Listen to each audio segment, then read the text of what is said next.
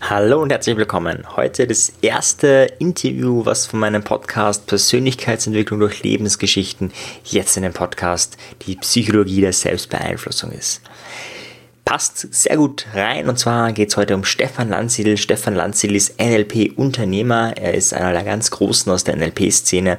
Und wenn du ein Unternehmen aufbauen willst, wenn du dich selbst besser beeinflussen möchtest, wenn du mehr Erfolg in deinem Leben haben möchtest oder wenn du einfach wissen möchtest, wie dein Gehirn funktioniert, wie du besser damit umgehen kannst, dann empfehle ich dir die Folge sehr. Stefan Landsiedel ist wirklich einer der ganz erfolgreichen, ganz authentischen Menschen im deutschsprachigen Raum. Viel Spaß beim Reinhören. Ja, liebe Menschen, herzlich willkommen zur ersten Folge Persönlichkeitsentwicklung durch Lebensgeschichte. Mein erster Gast heute ist Stefan Landsiedel. Stefan ist NLP-Lehrtrainer, Unternehmer, mehrfacher Buchautor, hat Psychologie studiert und hat über 2500 Seminartage nur an NLP-Training bisher gegeben und ist, gehört damit eindeutig zu den Spitzenleistern und das merkt man auch daran, er ist seit ja, ich glaube, über 25 Jahren im Geschäft und ist damit Marktführer im Bereich NLP. Hallo Stefan. Hallo Marian. Fein, dass du die Zeit gefunden hast. Für die Menschen, Stefan, die dich noch nicht kennen, wer bist du, was machst du, wie würdest du dich beschreiben? Ja, ich bin NLP-Unternehmer und Möglichmacher, das steht zumindest auf meiner Visitenkarte. Das heißt, das Hauptanliegen, das ich habe, ist wirklich das, was, da kommen wir nachher sicherlich dazu, meinem eigenen Leben so geholfen hat, nämlich diese Methode Neurolinguist Programmieren, das, was mir so geholfen hat, in die Welt zu bringen. NLP für alle ist äh, mein Slogan und da bemühen wir uns einerseits natürlich, das durch Kurse, durch kostenlose Abendseminare, durch NLP-Ausbildungen, durch große Veranstaltungen, kleine Veranstaltungen in die Welt zu bringen. Andererseits natürlich auch durch ganz viele kostenlose Dienstleistungen, wie zum Beispiel ähm, Blogartikel, Newsletter, ein E-Mail-Training, ganz viel gratis Audiogeschichten, die es von uns gibt. Also alles rund um NLP, dass Menschen sich informieren können, gucken können, ist das was für mich und dann dazuschlagen können. Mhm. Und das ist so das eine. Und da habe ich eben mein Unternehmen aufgebaut mit inzwischen ähm, 25 Standorten. Mhm. Und da können einfach Menschen kommen, sich persönlich weiterentwickeln, ihre Ziele besser erreichen. Ja, das ist so die eine Aufgabe ist, da bin ich Trainer in der einen Rolle, in der anderen Rolle bin ich Unternehmer. Das heißt, ich habe auch Festangestellte neben den Trainern, die äh, für mich arbeiten oder mit mir zusammen das machen. Ich habe viele Bücher geschrieben und möchte einfach die Welt ein Stückchen inspirieren und besser machen, indem ich Menschen helfe, ihre Kraft zu finden, ihre Bestimmung zu finden, ihre Potenziale auch zu leben und ja, das versuche ich natürlich selber auch mit meinem eigenen Potenzial, mhm. das immer wieder auf die Straße zu bringen, sei es jetzt äh, privat oder sei es in der Firma, sei es auf der Bühne oder wo auch immer. Mhm. Vielleicht für die Menschen auch interessant, warum tust du das, was du heute tust? Was ist dein Warum? Also das hat sich sicherlich äh, gewandelt. Ne? Ich habe ja mit, mit 17 Jahren meine erste große Lebenskrise gehabt, damals völlig am Sinn des Lebens gezweifelt. Mit 17 Jahren, also vor allem aus Liebeskummer. Ich hatte wirklich eine tolle Freundin, die halt Schluss gemacht hat und die gesagt hat, es ist außen vorbei, du weißt genau warum. Und ich hatte keine Ahnung und dann stand ich da und äh, ein Tröpfchen Elend und das hat einfach ziemlich lange gedauert. Und ich war schon so drauf und dran zu sagen, okay, dann beende ich halt dieses, dieses Leben. Und dann habe ich im NLP gefunden und und das hat mir erstmal geholfen. Ich war also mein erster eigener Klient mit meinen eigenen Schwierigkeiten. Und äh, das fand ich so fantastisch, dass ich gedacht habe, das müssen wir einfach in die Welt geben. Das, das, äh, das brauchen Menschen. Die brauchen Mut, Selbstvertrauen, Selbstbewusstsein, Selbstbestimmung im Leben und all diese Dinge. Ich habe dann jetzt, nachdem ich das jetzt ja schon über 20 Jahre mache, würde ich heute das noch ein bisschen anders definieren, warum ich das mache, das mache, was treibt mich an. Also der erste Punkt war, um mein eigenes Leben auf die Reihe zu kriegen. Mhm. Der zweite Punkt war dann, dass ich gesehen habe, da können andere Menschen ihr Leben auch verändern. Menschen, die in meine Kurse kamen, Menschen, mit denen ich befreundet war. Und heute sehe ich es noch ein bisschen mehr so aus einer systemischen Perspektive. Das heißt, ich glaube, NLP ist ein Werkzeug, was uns als Menschheit einfach helfen kann. Wir haben sehr viele Konflikte gerade, sehr viele Kulturen prallen aufeinander. Und ähm, NLP ist etwas, was die Toleranz fördert, was die Kommunikation verbessert und uns erlaubt, mit unseren Ressourcen mehr zu erreichen. Und das, glaube ich, ist ein wichtiger, wichtiger Schritt, den unsere Gesellschaft braucht. Äh, wenn man das, das Grace-Modell oder Spal Dynamics, dieses Modell der Entwicklung, der Werte eines Menschen, wenn man das kennt, dann sieht man ja, dass nach oben zu wir einfach auch viele Menschen brauchen, um wirklich so eine Bewegung auszulösen, um nicht im Chaos oder in Konflikten und im Krieg unterzugehen, in diesen vielen Diskrepanzen zwischen Arm, Reich und all diesen Dingen. Mhm. Und ich glaube, dass NLP da einfach ein wichtiges Werkzeug ist für die Menschen oder auch für die Menschheit, was uns helfen kann, da besser aus diesen Situationen herauszukommen. Mhm. Das ist sehr spannend, da würde ich gleich nochmal nachfragen. Aber vorher würde mich noch interessieren, das ein bisschen detaillierter zu äh, machen. Und zwar, du hast, bist du dann auf NLP gekommen. Also wie bist du drauf gekommen und wie war das dann? Weil es, oft hört sich das ja so an bei einem ähm, erfolgreichen Menschen, ja, da war eine Krise, dann gab es eine Lösung, die Lösung ist da und erledigt und das klingt immer so schön abgekürzt und wie wir wissen, äh, ist oft doch ein bisschen längerer Weg, ein bisschen umständlicher. Und da würde mich im Detail interessieren, wie, wie war das damals? Du warst 17, du hast diese Lebenskrise gehabt und wie waren dann die nächsten Wochen, Monate, Jahre, wie du, ja, bist du zu dem Mensch geworden bist, der heute bist? Ja, also zunächst mal in der Krise, das hat bei mir tatsächlich ein Jahr lang gedauert. Ich habe ein Jahr lang da nicht rausgefunden, habe meistens nachts irgendwie geheult und das Leben mich selbst bedauert und ähm, ja, das war schon wirklich eine schwierige Zeit. Ich glaube, meine Eltern haben da nicht so viel mitgekriegt, weil ich auch eher so ein Typ bin, der das nicht so nach außen zeigt. Mhm. Aber es war unglaublich intensiv und lange. Und ich bin ja auch später mal modelliert worden von dem Ralf Stumpf dazu und äh, der meinte, ja, das wäre schon ein markanter Punkt. Und du hast es auch gerade gesagt, für viele Menschen ist tatsächlich eine Krise, eine wirklich eine richtig, richtig tiefe Krise, nicht mal so ein bisschen, wo ich mal drei Tage irgendwie mhm. traurig oder verletzt bin, sondern wo ich so über längere Zeit da drin hänge, äh, tatsächlich ein, ein sehr kraftvolles Auferstehungsinstrument. Etwas, woraus man, wenn man es schafft, ich meine, manche bringen sich ja auch dann um oder, oder landen in Depressionen oder so, aber wenn man da rauskommt, ist das natürlich ein mächtiger Antrieb, danach, was immer man macht, nicht gleich auch wieder aufzugeben. Mhm. Ja, und bei mir war es so, ich war plötzlich an dem Punkt, weiß noch, das war, das klingt jetzt ein bisschen wie aus dem Buch, aber tatsächlich war es wirklich so. In einer Nacht habe ich zum Fenster rausgeguckt und ich habe den Mond gesehen und ich dachte mir, hey, du kannst jetzt ewig weitermachen, hier wie in Selbstmitleid den Mond anheulen. Oder du veränderst jetzt was. Du veränderst jetzt dein Leben und startest einfach nochmal neu durch ohne dieses ganze, ich muss, ich komme aus einer sehr katholischen Familie, ne, da gibt es natürlich auch viele Regeln und viele Gesetze, die einzuhalten sind. Oder ich, ich muss meinen Eltern gefallen, ich muss den Beruf lernen, ich muss das und das so machen. Hinzu, was will eigentlich ich? Und in dem Moment habe ich beschlossen, ich starte jetzt ein neues Leben, weil was Schlimmeres als mich umzubringen, kann ich eigentlich meinen Eltern, meinen Freunden, kann ich eigentlich niemand antun. Mhm. Und ähm, und das war für mich so die erste, damals wusste ich das noch nicht, NLP-Technik. Tu mal so, als ob. Tu mal so, als ob du dich umgebracht hättest. Was ist denn dann? Dann kannst du doch befreit aufspielen. Dann musst du nicht mehr den Leuten gefallen, weil im Zweifel kannst du sagen, du reg dich nicht auf darüber, äh, dass jetzt die Wäsche so schmutzig ist oder dass ich jetzt das nicht aufgeräumt habe. Äh, wie viel trauriger wärst du, wenn ich gar nicht mehr da bin? Ne? So war so ein bisschen die, die innere Haltung. Und in dem Moment ist was in mir umgekippt. Und es war jetzt nicht so, dass ich am nächsten Morgen mit dem Lächeln aufgestanden wäre oder so. Aber fortan war ich auf der Suche. Ich war auf der Suche nach etwas, was meinem Leben einen Sinn gibt. Mhm. Ich, meine, ich war damals 17 Jahre alt. Das ist äh, ein Zeitpunkt, wo viele Jungs noch ganz andere Sachen im Kopf haben. Ne?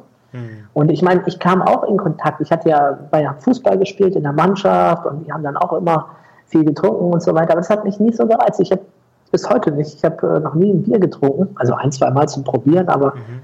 ich trinke kein Bier oder solche Sachen. Nein, ich war wirklich sehr ernsthaft auf der Suche nach, was können wir machen, um unser Leben zu verändern, zu gestalten. Ja, und wenn du auf der Suche bist, dann hast du deinen Fokus ausgerichtet. Ja, so würde ich das heute erklären im Seminar, ne? mhm. auch wenn ich das damals alles nicht so gewusst habe. Aber ich habe dann ein Buch entdeckt, im Schlafzimmer von meinem Vater. Und das Buch hat mich auf NLP gebracht. Das war das Buch Grenzenlose Energie, Unlimited Power von Tony Robbins. Mhm. Und ich habe dieses Buch verschlungen und ich weiß noch, ich habe es eigentlich nur deshalb nicht gleich weggelegt. Der Einband war so ein bisschen esoterisch, da war so ein Auge drauf gemalt und so. Ich dachte, naja, was soll das denn jetzt? Mhm. Und es stellte sich später heraus, mein Vater hat es nie gelesen. Mhm. Das kam irgendwie über so einen Dienst äh, zu ihm. Aber das Buch hat einen unverschämten Preis gehabt. Das Buch kostete über 100 Euro oder damals noch D-Mark, damals waren es noch D-Mark. Und ich habe gedacht, das ist so ein teures Buch, ich wusste noch nichts über Fachbücher. Und das, das war die Motivation zu sagen, ich lese dieses Buch. Und dieses Buch Tony hat mich wirklich in seinen Bann gezogen. Das war von der ersten Seite an faszinierend und genau die Antwort auf die Frage, die ich gerade hatte. Und irgendwann in der Mitte des Buchs hieß es auch dann, ach übrigens, das ist NLP. Mhm. Das war für mich dann der Startpunkt.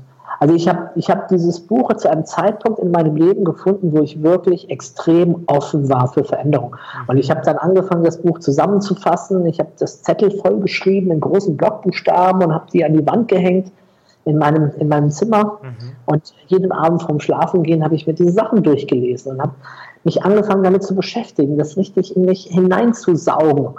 Und, und nach und nach habe ich gedacht, hey, du hast nichts zu verlieren. Tu das mal so, als würde das stimmen, was da steht. Was willst du denn mit deinem Leben machen? Was sind deine Ziele? Was sind deine Werte? Was sind deine Glaubenssätze?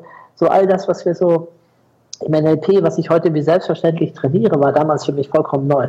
Und äh, ich, ich habe mich gefragt, ja, was mache ich jetzt damit? Wie kann ich das anfangen? Und dann mhm. ging es in meinem Kopf rum. Es hat mich einfach nicht mehr losgelassen.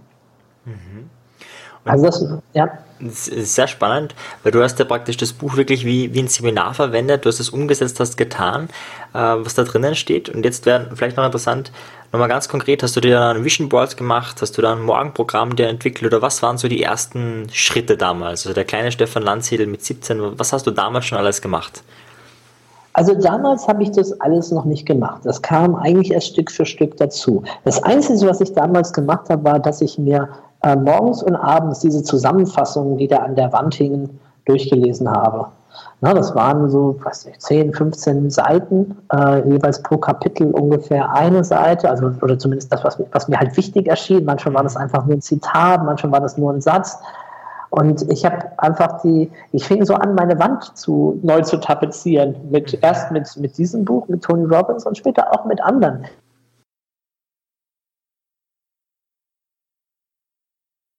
Ja, ich habe dann also neben, dem, neben den Sachen von Tony Robbins habe ich dann auch aus anderen Büchern Bilder, Sprüche, Zitate, sowas hingehängt.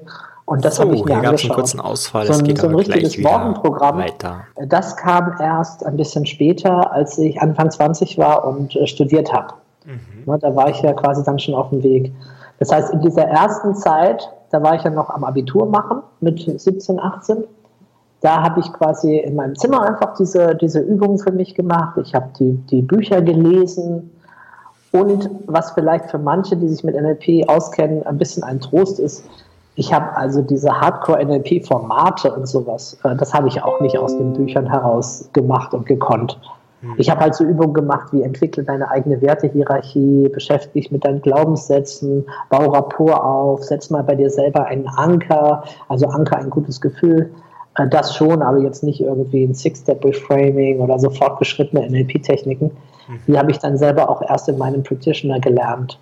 Aber was einfach wichtig war, war, ich habe damals meine Lebensrichtung verändert. Ich hätte äh, ohne diese Erfahrung mit äh, dieser Krise hätte ich wahrscheinlich Latein und Mathe studiert auf Lehramt mhm. und wäre wahrscheinlich Lehrer geworden. Ne, meine Mutter ist Friseurmeisterin, die hätte auch vielleicht gern gehabt, dass ich das Friseurgeschäft übernehme. Mhm. Muss man ein bisschen schmunzeln, weil heute sagt sie, naja, sie ist ja auch ein Psychologe, ne? ich mache ja nichts anderes, sie unterhält sich ja auch mit den Menschen, die bei ihr auf dem Stuhl sitzen und nicht weglaufen können, weil sie gerade die Haare nass haben oder Lockenwickler drin. Ähm, ja, auf jeden Fall, also das hat mir damals den, den Kick gegeben, wirklich mich noch mehr mit Psychologie und diesen Themen zu beschäftigen. Und ähm, ich hatte vorher schon ein bisschen da eine Idee, aber also, also ein Interesse daran, an, an Hermann Hesse, der ja mit C.G. Jung auch äh, bekannt war und so über die Psychologie. Das hat mich schon alles sehr interessiert, aber ich bin nie auf die Idee gekommen, dass man das zum Lebensinhalt, zum Beruf machen könnte, dass man das studieren könnte. Ne? Also ich bin heute selber erstaunt über meine Ignoranz. Ich habe auch nicht gewusst, dass es eine Seminarszene gibt oder dass Tony Robbins Seminare hält, dass man den live kennenlernen kann und solche Sachen. Mhm. Das war mir alles nicht präsent. Das war halt ein Buch und ich habe halt aus diesem Buch gelernt. Mhm. Und äh, wusste nicht, dass es da so eine ganze Branche gibt von Selbsthilfe und, äh, und Seminaren und Motivation und sowas. Keine Ahnung, ich habe einfach das so gemacht. Und dann äh, war ich natürlich schon auch ein bisschen anders drauf. Ich fing dann an, mich mal äh, so ein bisschen umzuhorchen und zu gucken, was gibt es denn? Und habe dann per Zufall entdeckt, dass es an der Volkshochschule Rhetorikkurse gibt und mhm. Kurse über Körpersprache und sowas. Und ich meine, Volkshochschule, das war so das Level, was ich mir äh, damals gerade leisten konnte. Ich habe so in den Ferien ab und zu mal gejobbt mhm. als, als Schüler, beziehungsweise habe Zeitungen ausgetragen. Also in meinem Roman Florian mit Unternehmer, das Zeitungsaustragen ist nicht von ungefähr, das ist so ein bisschen auch autobiografisch verarbeitet dabei. Na, also für alle, die es jetzt nicht wissen, ich habe äh, zwei Romane geschrieben, wahrscheinlich werden es noch mehr, wo es darum geht, wie, dass ein Jugendlicher ein Unternehmen gründet und äh, wie so die ganzen Prinzipien ablaufen. Ist so auch so eine Idee, die ich gerade verfolge, dass junge Menschen es in Erwägung ziehen, sich selbstständig zu machen, eine Firma zu gründen und nicht unbedingt gute Bewerbungen zu schreiben, um eine Festanstellung zu bekommen. Mhm. Okay, aber ein kleiner Exkurs. Mhm. Ich springe wieder zurück, nur weil ich gerade den Titel halt erwähnt hatte, mhm. Äh, das, das zu machen. Ja, ich fing an, so an diese Kurse zu besuchen an der, an der Volkshochschule und Rhetorikkurse und dann auch zu üben. Ich habe mir dann also eine Videokamera gekauft und angefangen, einfach mal in die Kamera reinzusprechen. Da konnte man damals den Monitor so rumklappen, dass man sich selbst gesehen hat. Mhm. Und dann habe ich mir ein Buch geschnappt und willkürlich auf einer Seite irgendwo den Daumen rein und äh, angefangen, was weiß ich darüber zu erzählen und habe dann halt äh, da eine Geschichte erzählt dazu, mhm. mit dem, was ich gerade gelesen habe, so Stichwort. Wie alt warst du da ungefähr? Also da war ich so 18, 19. Okay, und mit 18, 19, wie oft hast du das gemacht? Also wie viel Präsentationstraining hast du damals dir dann schon angeeignet? Also damals war das mehr so, wenn ich mal Zeit hatte, äh, vielleicht einmal die Woche, ein, zwei Stunden, beziehungsweise die, die Kurse an der Volkshochschule, die habe ich regelrecht gesammelt. Da gab es dann eins, zwei, drei, konnte man aufeinander aufbauen, dann hat noch ein anderer Typ was angeboten. Mhm. Also das war so mein erster Zugang zu diesen Kursen. Ich habe dann natürlich mehr Bücher besorgt, jede Menge über Körpersprache. Ich weiß, ich habe dann deshalb nicht angefangen zu rauchen, weil wenn man die Zigarette hält und wo man den Rauch hinbläst, verrät so viel über einen von der Körpersprache her, dass ich, ja, ich will niemals rauchen, weil dann können andere mich lesen wie ein offenes Buch. ah ja, also deswegen rauchst du nicht. Sehr schön. Und und dann hast du praktisch äh, viele Kurse gemacht, du hast dich selbst weiterentwickelt und irgendwann ähm, war ja noch so ein Moment, äh, dass du ein Morgenprogramm gemacht hast. Das kennen ja auch nicht alle. Vielleicht magst du kurz erläutern, was ist so die Idee hinter einem Morgenprogramm und wie hat dein allererstes Morgenprogramm ausgeschaut und wie sieht es vielleicht heute aus? Ja, also ich habe, das war, als ich äh, Student war, also ein, zwei Jahre später. Ne, dazwischen liegt noch äh, Zivildienst und dann war ich ja mal äh, in so einem Network-Marketing-Unternehmen. Da habe ich auch viele Schulungen, große Seminare bekommen. Mhm. Ne, und, äh, aber als ich dann Anfang 20 war und an der Uni Mannheim mein erstes eigenes Studentenzimmer hatte, und da habe ich wirklich, ich glaube, da habe ich wirklich den Grundstein gelegt für alles, wer ich heute bin und was ich mache. Mhm. Weil da bin ich jeden Morgen um 5.45 Uhr ausgestanden Mhm. Dann vielleicht manche sagen, ja, das ist ja völlig normal, ich muss da ja arbeiten. Aber für einen Studenten äh, im ersten Semester ist das keineswegs normal. Mhm. Also da ist vielleicht normal, dass man um die Zeit von den Partys nach Hause kommt. Mhm. Naja, ein bisschen früher vielleicht schon. Aber nicht, dass man um die Zeit wirklich am Schreibtisch sitzt und konzentriert sich mit Sachen beschäftigt. Mhm. Naja, eigentlich um 6 Uhr ging es immer erst los, mein Lernprogramm. Mhm. Um 5.45 Uhr äh, war Morgenprogramm angesagt. Ja, und ähm, wie kam ich da drauf? Naja, in meinem Studentenzimmer, das war sehr klein, so neun Quadratmeter, und da musste man das Bett immer so einziehen. Aber der Vorteil war, dass wenn mein Bett ausgezogen war, musste ich morgens einfach nur den Arm ausstrecken und meinen Computer anmachen. Hm. Der hatte damals noch so einen schönen großen runden Knopf. Also heute muss man schon immer suchen, wo ist denn eigentlich der Knopf zum Anmachen bei manchen Modellen, aber damals war das so, bei meinem war das so ein richtig großer runder Knopf, so mitten äh, auf dem Tower. Also konnte ich von meinem Bett aus den Arm ausstrecken und den Rechner anmachen weil der hat nämlich eine ganze Weile gebraucht, bis der startklar war. Der hat sich hochgebootet. Und irgendwann ist mir beim Hochbooten aufgefallen, ja, Moment mal, wenn dieser geniale, hochkomplexe Rechner eine Zeit braucht, um sich hochzubooten, vielleicht braucht ja auch mein Biocomputer auch ein bisschen Zeit, um sich hochzubooten. Und dann dachte ich, das ist eigentlich gar nicht schlecht. Ne? Ich weiß ja nicht, ob du zu der Generation gehörst, die das noch kennen, wenn der Rechner dann erstmal schwarz wird und dann meldet er Bildschirm gefunden, Maus gefunden, mhm. Tastatur gefunden mhm. und so und so viel Rahmen und so und dann startet man Windows und so, als wäre alles noch manuell damals. Da dachte ich, okay, welche Routine braucht denn mein Rechner morgens? Und dann habe ich wirklich angefangen, wild zu experimentieren, was immer man da so machen kann. Ich habe natürlich gemacht klassische Affirmationen, Irgendwann dachte ich, es wäre auch vielleicht ganz gut, den Körper mit einzubeziehen. Das heißt, ich habe dann so Kniebeugen gemacht und Liegestütze. Und während ich die Kniebeugen gemacht habe, habe ich Affirmationen gemacht. Man muss ja irgendwie Zeit sparen. ich hatte dann eine Zeit lang habe ich dann auch mal so Gehirnjogging-Aufgaben gemacht. Da hatte ich so ein Trainingsbuch, wo ich gesagt habe, ach komm, ich mache jeden Morgen zehn Minuten Gehirnjogging, irgendwas, um intelligenter zu werden. Mhm. Ähm, dann ähm, habe ich mir auch Sachen aufgeschrieben. Ein sehr berühmter Text ist ja äh, dieser Text Guten Morgen, kleiner Prinz, der ist auch, habe ich in meinem Buch abgedruckt. Mhm. Da geht es einfach darum, sich morgens durch diesen Text bewusst zu machen, wer bin ich, woran glaube ich, was sind meine Träume, welche Werte sind mir wichtig, was sind prägnante Zitate, die mich prägen. Und sich das morgens so reinzuladen, ne? wie mhm. so eine Datei, äh, die einen da updatet, hey, wo habe ich gestern Nacht aufgehört, genau da mache ich jetzt weiter von meinem Spirit her. Mhm. Ähm, was habe ich noch gemacht? Ich habe äh, Subliminals äh, gemacht, äh, ne, so diese unterschwelligen Töne. Ich habe mir Suggestionskassetten angehört, Fantasiereisen. Also ich habe immer ein bisschen variiert, experimentiert. Zum einen wurde es im Laufe der Zeit natürlich immer länger. Irgendwann war es eine ganze Stunde. Und dann habe ich irgendwann gemerkt, ah, jetzt ist es auch wieder unpraktisch. Äh, ich muss ein bisschen verkürzen. Ja, und dann kamen halt mal so Sachen rein wie äh, Englisch lernen noch dazu. Also ich, ich habe immer so ein bisschen ausprobiert, was ist das, was es äh, für mich äh, denn ausmacht. Mhm. Und das ist, ähm, ja, manche Dinge sind dann rausgeflogen, manche wurden dann ersetzt ne, durch anderes. Ne, also irgendwann waren die Sporteinheiten so, dass ich dachte, nee, ich mache jetzt richtiges Training halt äh, dreimal die Woche oder so und mhm. nicht jeden Morgen fünf Minuten. Ähm, wobei jetzt heute inzwischen mache ich das ja wieder. Also inzwischen habe ich noch ein viel, viel längeres Morgenprogramm, als ich es jemals zuvor hatte. Ja, wie sieht das aus? Ich glaube, das interessiert mich am meisten. Was machst du? Was macht Stefan jeden Morgen? Wie lange dauert das und wie konkret läuft das ab? Ja, also es ist, es ist nicht mehr so ausdifferenziert wie früher im Minutentakt was anderes oder so, sondern es ist viel mehr auf meine persönlichen Bedürfnisse und Werte zugeschnitten. Ne? Also ich habe ja das große Privileg, dass ich meistens äh, ausschlafen darf. Das heißt, gut, heute habe ich mir einen Wecker gestellt, weil es äh, heute Nacht äh, ist es irgendwie doch äh, 4 Uhr geworden, ehe ich mich habe losreißen können von dem Tag. Und äh, naja, da habe ich dann gedacht, ich stelle doch mal für 8 den Wecker, weil sonst ne, keine Ahnung. Ja. Äh, aber nur weil ich das die letzten zwei Nächte auch schon so hatte. Also das ist wirklich aber die Ausnahme. Normal gehe ich so um zwei ins Bett. Also habe dann gepflegt, um acht wache ich dann schon alleine auf, bevor ich mhm. keinen Wecker mache. Nee, also meistens war ich so um halb acht auf. Also sechs, ah, aber Stunden, sechs Stunden Schlaf so ungefähr jeden Tag. Ungefähr, mhm. Ja, genau. Und äh, außer äh, anders natürlich vielleicht, wenn ich ein Seminar habe, klar, dann muss ich unter Umständen anreisen oder sonst was. Aber normal äh, mhm. so ein klassischer Büro- oder Heimtag äh, sieht so aus. Ja, dann wache ich auf, und dann äh, liegen in meinem Bett oder neben meinem Bett liegen auch schon Bücher bereit, wo ich einfach erstmal ein bisschen lese. Mhm. Das hängt ein bisschen von meiner Zeit ab. Wenn ich spät dran bin, dann lese ich nur eine Viertelstunde. Wenn ich ein bisschen länger dran bin, lese ich eine halbe Stunde. Dann lese ich auch vielleicht mal zwei, drei verschiedene Bücher. Mhm. Äh, vor kurzem habe ich Blinkist entdeckt. Ich weiß nicht, ob ihr das was sagt.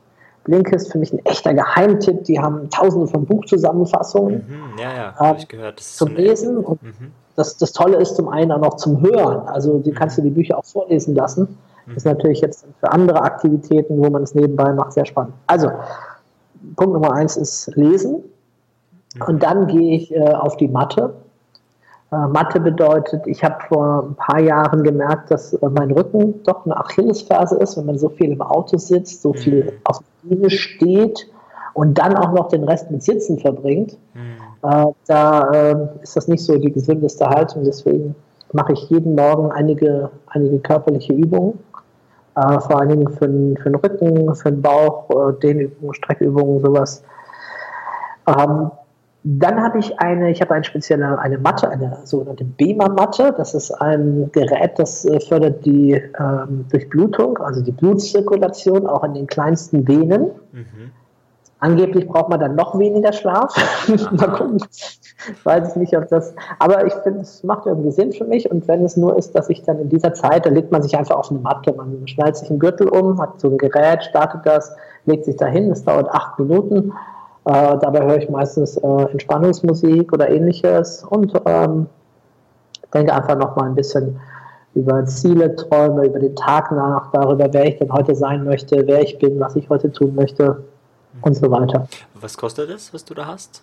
Äh, diese Matte kostet, oh, die kostet einiges. Ich weiß gar nicht mehr, ich glaube so 3000 Euro aufwärts. Mhm. Irgendwie so. Es gibt irgendwie auch nochmal zwei verschiedene Versionen davon. Ja, das ist natürlich ein Privileg, was ich mir inzwischen gönne, auch so manches technische Hilfsmittel, mhm. was einfach das befähigt. Aber ich muss sagen, am Anfang hatte ich das natürlich auch alles nicht, aber mhm. du hast ja mal noch heute gefragt, dann mache ich das. Ja, und dann ähm, gehe ich meistens unter die Dusche mhm. und ähm, Genau, auch so, bevor ich auf die Matte gehe, nehme ich meistens noch ähm, eine Menge Nahrungsergänzungsmittel zu mir. Mhm. Also trinke sehr viel Wasser. Also du siehst, inzwischen ist mein Tagesablauf ein bisschen auch geprägt von Gesundheit und ähnlichem, was mhm. früher ich überhaupt nicht auf meiner Liste hatte, mit mhm. äh, Mitte 20 oder so. Aber naja, man tut ja einiges, um wirklich lange auch wirklich fit zu sein. Und ich mache ja auch sonst wirklich richtig, richtig viel. Mhm. Ja, auch oft, oft lange, lange Tage oder Wochen unterwegs auf Reisen und so. Und selbst da habe ich dann die Sachen, ich habe da auch mein BEMA-Gerät dabei und mhm. äh, das meiste mache ich also auch dann von unterwegs. Ne? Also auch mein Krafttraining und so. Ja gut, dann gehe ich um die Dusche und in der Dusche stelle ich mir meistens die Morning Power Questions. Mhm. Das ist noch ein Relikt aus vergangener Zeit. Ne? Also morgens sich die Fragen zu stellen, was in meinem Leben begeistert mich, was macht mir Freude, worin bin ich leidenschaftlich, worauf freue ich mich heute, wen oder was liebe ich. Ich variiere die Fragen, da gibt es für mich kein festes Muster. Ich stelle mich einfach in die Dusche, ich genieße das total, das warme Wasser, habe immer das Gefühl, ich bin ein König. Mhm. Und dann, und dann kommen, äh, stelle ich mir einfach diese Fragen, insbesondere dann, falls vielleicht schon irgendwelche anderen Gedanken so sich in meinen Geist einschleppen. Ne? Oh, du musst da gleich anrufen und da gibt es ein Problem. Dann ist es ganz gut, den Fokus nochmal auszurichten und sich nochmal die Power-Fragen zu stellen. Mhm. Und ähm, ja, und danach bin ich dann meistens startklar äh, für den Tag. Wobei dann passieren halt auch so andere Dinge, so nebenbei, an die denke ich jetzt gar nicht, dass ich dann zum Beispiel in die Küche laufe und in der Küche hängt ein Zettel mit meiner aktuellen Persönlichkeitsentwicklungsaufgabe. Mhm.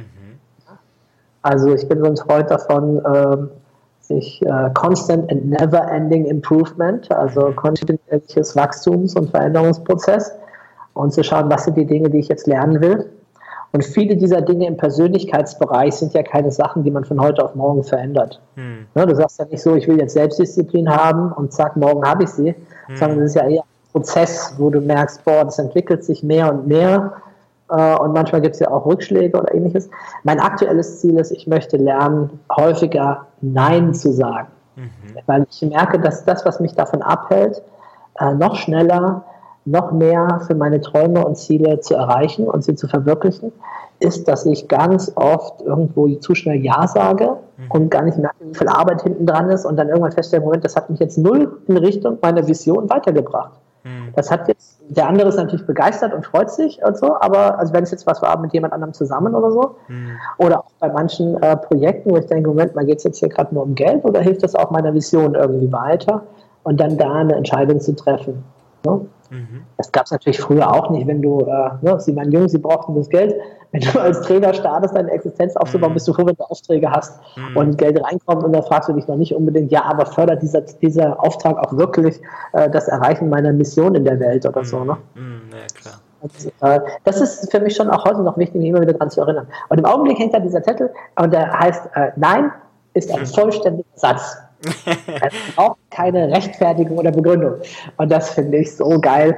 Dann habe ich da drunter noch so ein paar, also der Satz ist nicht von mir, den habe ich auf der Suche nach, als ich mich mit Nein beschäftigt habe, habe ich den gefunden. Ich habe ihn mir dann äh, ausgedruckt, gerahmt, habe noch ein paar eigene Sätze dazu geschrieben, ne? so, so, so eigen formuliert im Sinne von, jedes Nein bringt mich meinen wahren Zielen tatsächlich näher, weil ich dann mehr Zeit habe für meine Ja's und die aus vollem Herzen treffen kann und mit mehr Begeisterung dabei bin und so weiter. Ne? Mhm. Und das ist dann sozusagen meine Aufgabe. Und in der Regel ist es so, dass während ich frühstücke, sehe ich dann das. Also ich kann gar nicht anders als mindestens naja, dreimal am Tag oder wann immer ich halt irgendwie in der Küche bin, äh, da drauf zu schauen, das zu lesen und zu merken, hey, äh, wie ist das jetzt mit Nein sagen? Habe ich gerade wieder irgendwas, wo ich das üben kann, wo ich das trainieren kann? Mhm. Und es ist absolut fantastisch. Es hat also dieses so wie viele andere Lektionen auch in meinem Leben, diese Lektion beginnt gerade mein Leben und mein Denken sehr zu verändern. Mhm. Ne, weil du kommst dann, kriegst dann eine E-Mail und denkst, ah, nee, eigentlich will ich dieses Projekt gar nicht. Und früher hätte ich da lange rumgedruckt und die E-Mail nie, nie beantwortet, bis der mal anruft und dann vielleicht irgendwie doch am Telefon, weil er so nett ist, gesagt, naja, dann machen wir halt was. Mhm. Und inzwischen denkst du, hey, nein, danke, vielen Dank für, den, für das Angebot, danke. Mhm. Sehr spannend. Jetzt ist so, für mich, also sind gerade so zwei Schienen. Das eine ist so das, der Kompetenzniveau als, als NLP-Lehrtrainer, Da bist du ja auf jeden Fall eine Koryphäe und gleichzeitig bist du heute auch im unternehmerischen Bereich sehr erfolgreich, also auch finanziell sehr erfolgreich. Und vielleicht wollen wir uns das kurz mal anschauen. Wie hast du als Unternehmer gestartet? Wie war so dein erstes Training? Wie, wie hast du da begonnen? Also jetzt nicht so auf dieser Skills-Ebene, sondern eher auf dieser unternehmerischen Ebene. Wie war da dein Start?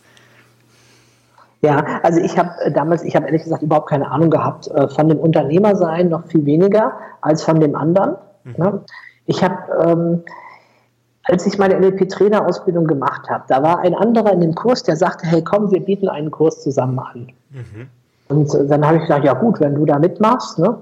Mhm. Das Spannende war, nach zwei Wochenenden habe ich ihn ausbezahlt und er war draußen und ich habe den Kurs alleine weitergemacht. Mhm. Aber gestartet wäre ich wahrscheinlich gar nicht ohne ihn. Ne? Mhm. Von daher fand ich das auch okay, dass er einfach die Hälfte der Einnahmen bekommen hat, auch wenn ich jetzt die ganze Arbeit und das ganze Training hätte. Ich meine, das Training ging über zehn Wochenenden ne? und nach mhm. zwei haben die Teilnehmer gesagt, nee, wir können nicht mit dem, wir wollen mit dir und so weiter. Naja, mhm. auf jeden Fall ähm, das war extrem mühsam am Anfang, da was zu machen. Ich hatte null Plan von Marketing mhm. und von der Idee wie heute, die ich vertrete, ne, am statt im Unternehmen zu arbeiten, hatte ich mhm. keinen Plan. Das heißt, über diese Anfangsphase können wir eigentlich nur reden, dass ich als Selbstständiger mich bemüht habe, selbst und ständig alles am Laufen zu halten. Mhm. Sprich, äh, Trainingsseminare abzuhalten, Räume zu buchen, Teilnehmer zu organisieren, Unterlagen zu erstellen und, und, und, und. Ja, und das habe ich ja äh, parallel gehabt während dem Studium. Also das heißt, während der Studienzeit hast du schon angefangen mit dem? Und also wie alt warst du da ungefähr? Wie du dein erstes Training gegeben Also meine erste Firma habe ich gegründet mit 18. Oh, okay. Ähm, und ja, das war allerdings äh, dann in erster Linie noch für diese Network-Marketing-Firma, wo ich äh, mal drin war, äh, für ein Jahr. Aber die Firma lief dann quasi im Hintergrund als Gewerbe und da habe ich dann weitergemacht und habe dann, ähm, also mit 21 kann man sagen, habe ich mein NLP-Unternehmen äh, gegründet. Mhm. Ja. Und ja. Und da hast du dann praktisch äh, geflyert, wie kann man sich vorstellen? Es war auch noch ein bisschen andere Zeit, da gab es ja YouTube und so weiter, war ja da nicht äh, ja. in. Wie, wie ja, war das damals? Absolut, also online gab es noch gar nichts. Äh, das heißt, und NLP ist ja auch jetzt nichts, was irgendwie in den gelben Seiten drin steht oder so. Mhm. Ich habe damals tatsächlich mit Flyern angefangen. Wir haben, also äh, das allererste waren Plakate, aber die waren nicht besonders erfolgreich. Da haben wir die halbe Innenstadt, ich und ein Freund zusammen, haben wir halt Mannheim zuplakatiert, über 100 Plakate aufgehängt, in jedem Geschäft gefragt, hey, wir haben hier so ein tolles Seminar, dürfen wir die Sachen hin? Ja, ja, mach mal. Aber am nächsten Tag hingen nur noch 25 Prozent davon. Hm. Das war schon sehr ernüchternd, obwohl wir wirklich gefragt hatten und alle gesagt hatten, ja, ihr dürft, ihr dürft es da hinhängen.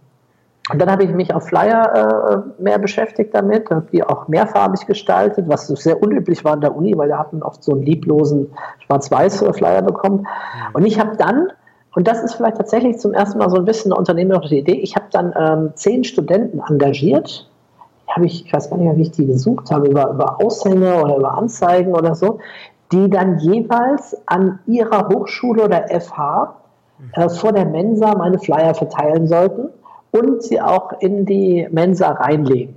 Mhm. Das ist äh, heute bei den meisten gar nicht mehr erlaubt, beziehungsweise man muss dann Ordnungsgebühren bezahlen oder schon Marketing- und Werbekosten. Mhm. Aber damals war das tatsächlich noch möglich, in eine Uni zu gehen und ein schwarzes Brett einen Sprachkurs anzubieten, eine Nachhilfestunde oder halt auch einen NLP-Kurs. Mhm.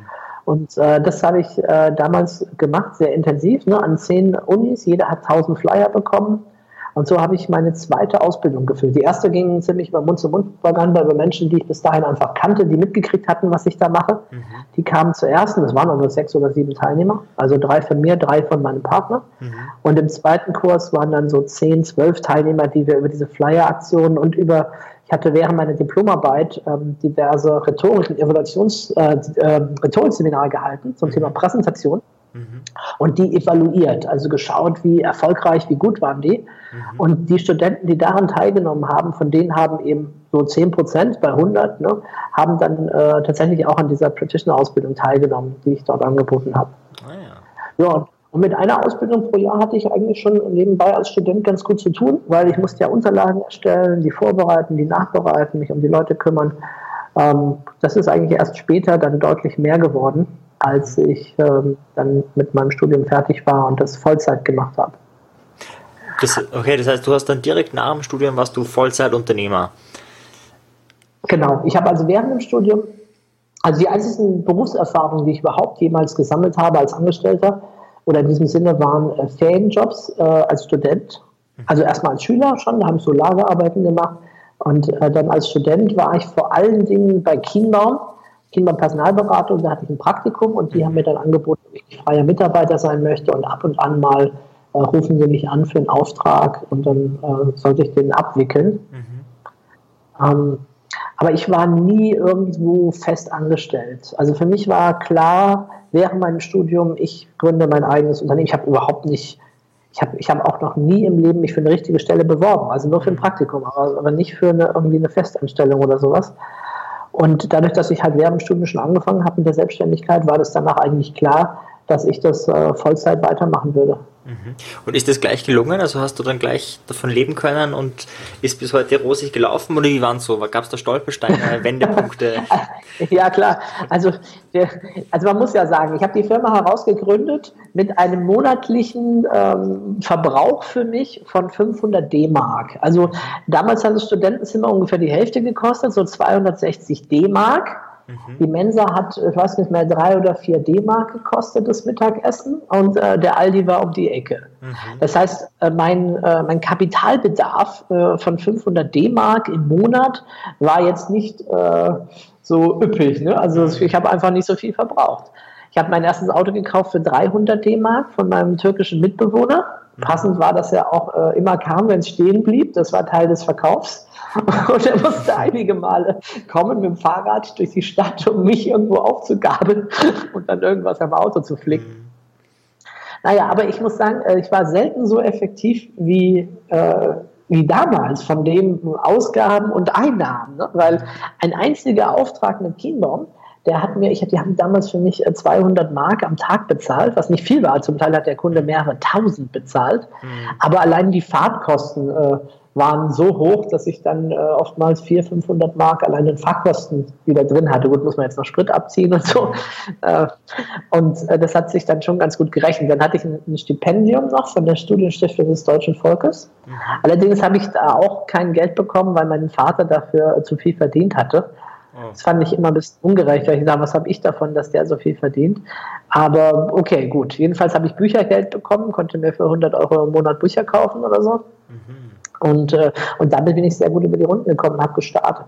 Das, der, der kritische Punkt war dann, als natürlich mein Verbrauch hochgegangen ist. Und das, glaube ich, stellen viele fest, wenn sie merken, ja, ja, gut, so mit 500 Mark als Student, so nebenbei, kein Problem. Mhm. In dem Moment, wo du dich dann richtig versichern musst, hast du allein heute schon äh, weiß nicht, wo die sind für die Einsteiger, aber 300, 400 Euro Krankenversicherung. Mhm. Ne? Und also da kommst du nicht weit mit ein paar, paar hundert Mark, da musst du schon deutlich mehr haben.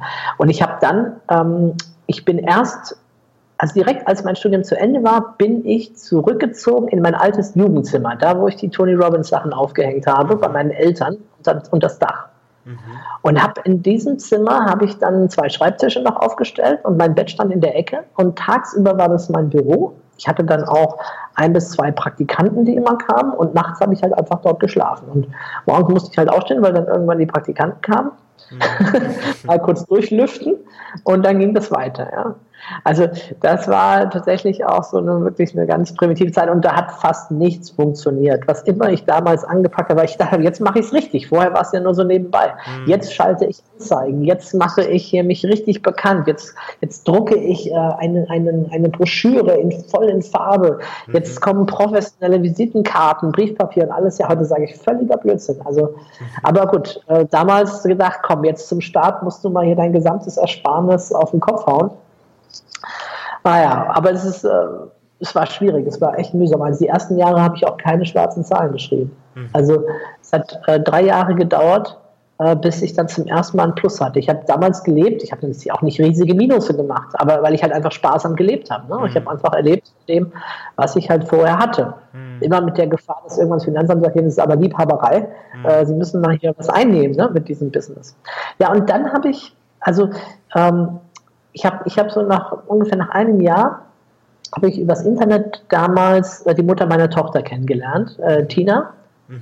Und äh, mich Hals über Kopf in sie verliebt und beschlossen, ich ziehe jetzt in ihre Gegend, weil sie hatte schon Kinder, mhm. zwei Kinder, Ich hatte bei Tony Robbins gelesen, hat auch eine Frau gefunden, die hatte schon drei Kinder. Mhm. Also haben wir schnell noch eins gemacht, dass ich auch drei Kinder hatte. Ja, ich wollte halt modellieren, ne? Mhm. lernen von den. okay. Aber das bedeutete, ich brauchte eine große Wohnung für diese Familie auf einmal. Mhm. Und das, äh, ja, das war dann in der Kurstadt, damals in Bad Kissingen. Also, und das auf einmal plötzlich sind natürlich die Kosten viel höher gewesen. Wenn du plötzlich, wenn, selbst wenn du jetzt dir keine großen Sachen leistest, aber du hast eine Wohnung, du hast die Nebenkosten, du hast die Versicherung, du hast plötzlich eine Familie zu versorgen mhm. äh, von allen. Äh, da, das schaffst du nicht mehr so einfach. Da brauchst du halt wirklich Aufträge, brauchst Sachen. Ne? Mhm. brauchst ein Auto, was auch zuverlässig fährt und so. Mhm. Und Autoversicherung, also da sind dann die Kosten einfach ein bisschen äh, deutlich höher gewesen. Und dann hatte ich halt dabei das Pech, dass mich die Geschäftspartner, in die ich geraten bin, einfach gnadenlos über den Tisch gezogen haben. Also ich habe fleißig Seminare gehalten, Seminare gehalten, aber die haben mich einfach nicht bezahlt. Ja, und mit einem bin ich vor Gericht gegangen, auch weil der halt darauf bestanden hatte vorher, dass wir einen wasserdichten Vertrag machen. Und was ich da gelernt habe, unbezahlbar, ne? nämlich, dass du bei Gericht erstmal was bezahlen musst, damit die dich überhaupt anhören, mhm. damit das verhandelt wird. Dann legt der andere Berufung ein muss nicht mal erscheinen, sagt einfach, jo, ich stimme dem nicht zu.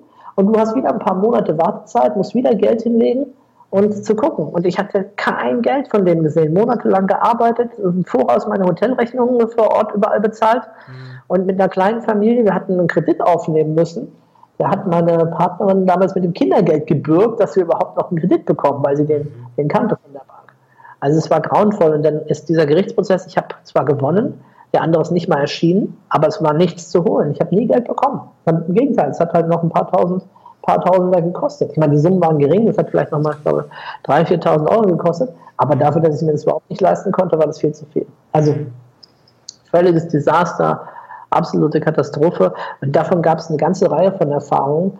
Und ich bin sicher, dass äh, viele in dieser Zeit, ähm, dass viele einfach bei sowas aufgeben, dass sie gar nicht so weitermachen, so entschlossen sind, das auch zu tun.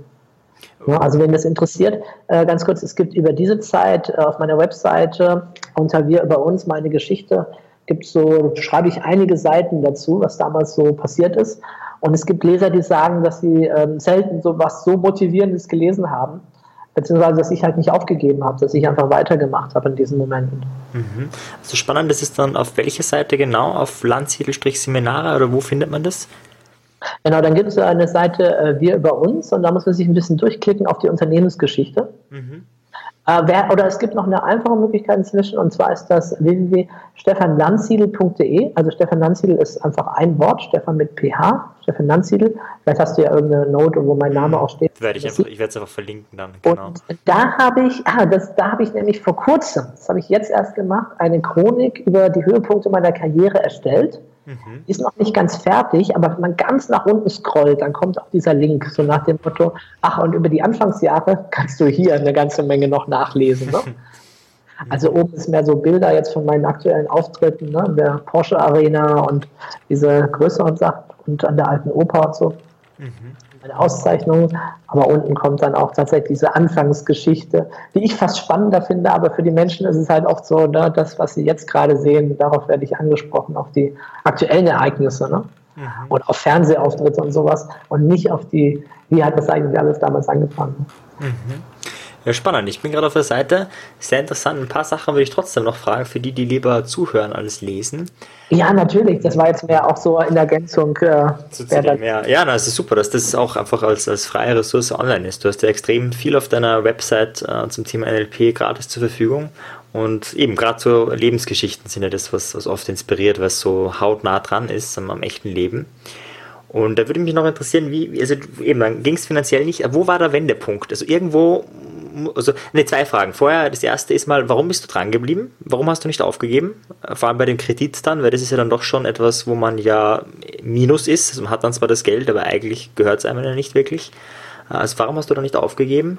Und also das war für mich, das, das war für mich überhaupt keine Frage. Das war so in mir drin, wir machen weiter, wir machen weiter, wir machen weiter. Auch bei späteren Krisen, als es dann um ganz andere Summen ging, das war nie die Frage, äh, geben wir hier auf oder nicht. Das gab es einfach in meinem Wortschatz nicht. Ich meine, ich habe das so in mich reingesaugt, diese, diese Dale Carnegie, Sorge dich nicht leben, Napoleon Hill und die ganzen NLP-Bücher. Dieses, dieses Denken ne, von wegen das Wort, äh, schau in mein Wörterbuch, das Wort unmöglich gibt es nicht. Ja? Und ich habe dann auch natürlich, wenn du dich damit beschäftigst, ich habe tatsächlich mal einen völlig verrückten Kerl gefunden, der hat es genauso mit mir gemacht. Das steht in einem dieser berühmten Bücher drin, ne, mit diesem Wörterbuch. Mhm. Und der sagte mir auch, hier guck mal, hier ist ein Wörterbuch. Ne? Und äh, such doch mal das Wort unmöglich. Und ich geguckt, der hatte es ausgeschnitten, der hatte es aus jedem Buch ausgeschnitten. Es ist, es ist, der hatte hunderte von ausgeschnittenen unmöglich ne? und hat auch mich eingeladen, hier, sch, sch, schneide das Wort unmöglich aus deinem Wörterbuch raus. Solche Dinge. Ne? Und wenn du dich da permanent damit beschäftigst, dann denkst du nicht dran an Aufgeben. Du denkst vielleicht daran, wie kann ich es anders machen oder, oder wie kann ich einen Neuanlauf nehmen oder, oder ähnliches. Wie kann ich das machen? Also letztendlich war es nach diesen Krisen dann wirklich ein, ein ganz langsames äh, wieder neu aufbauen, wieder zu gucken, hey, wo kommen die Kunden her? Ich mache es alleine. Ich meine, was ich sagen muss, trotz allem, mhm. wir hatten ja jetzt das nur an einem Beispiel, es gab ja wirklich äh, da drei, vier solcher Dinger hintereinander, wo äh, jedes Mal pff, ich gedacht habe, das kann jetzt alles gar nicht wahr sein, ist, dass ich einfach viel daraus gelernt habe. Mhm. Dass ich sehr schnell gelernt habe. Es gibt ja diesen Satz, wenn du schnell vorankommen willst, mach schnell viele Fehler, damit du sie schnell korrigieren und viel lernen kannst. Und das ist äh, wirklich sehr, sehr markant äh, gewesen für mich. Und was dann entscheidend war, ich habe dann nach diesen drei Erfahrungen mit anderen, habe ich für mich erkannt, ich muss es selbst machen. Also wenn ich auf mich selber vertraue, fahre ich am besten. Mhm. Und Achtung, das stimmt jetzt sicherlich nicht für jeden da draußen. Das ist halt meine Erfahrung. Ich habe einfach gemerkt, boah, ich habe den Fleiß, ich habe die Ausdauer. Ne? Oder wie sagte neulich eine Auszubildende bei einer Tätigkeit zu mir, sagte sie so, ähm, ja, also wenn man jetzt, wir kommen ja gar nicht so richtig voran, das müssten wir ja fast die ganze Nacht machen, damit man morgen eine Veränderung sieht. Und ich sagte mir, ja genau, das habe ich gemacht in dieser Anfangszeit. Ich habe dann halt die ganze Nacht dran gearbeitet, bis es fertig war. Und ich so, äh, ach so, ja, aber ich habe jetzt Feierabend, es ist schon 16 Uhr. Und ich so, 16 Uhr? Hallo, da fängt die zweite Arbeitshälfte gerade erst an. Da hat man noch volle acht Stunden. Gut, macht vielleicht zwischendrin mal eine Pause oder so, ja. Also das kann ja wohl nicht wahr sein. Okay. Ja? Wie, wie viele Stunden hast du damals gearbeitet? Wie das, also mit in der Zeit, wo du die Familie schon hattest, mit Kredit und so, wie, wie kann man sich da so deine Arbeitswoche vorstellen? Naja, die Arbeitswoche war geprägt dadurch, dass ich wahrscheinlich mindestens jede zweite Woche irgendwo in Deutschland auf dem Seminar war, mhm. also rumgezingelt bin, oft sogar mehr.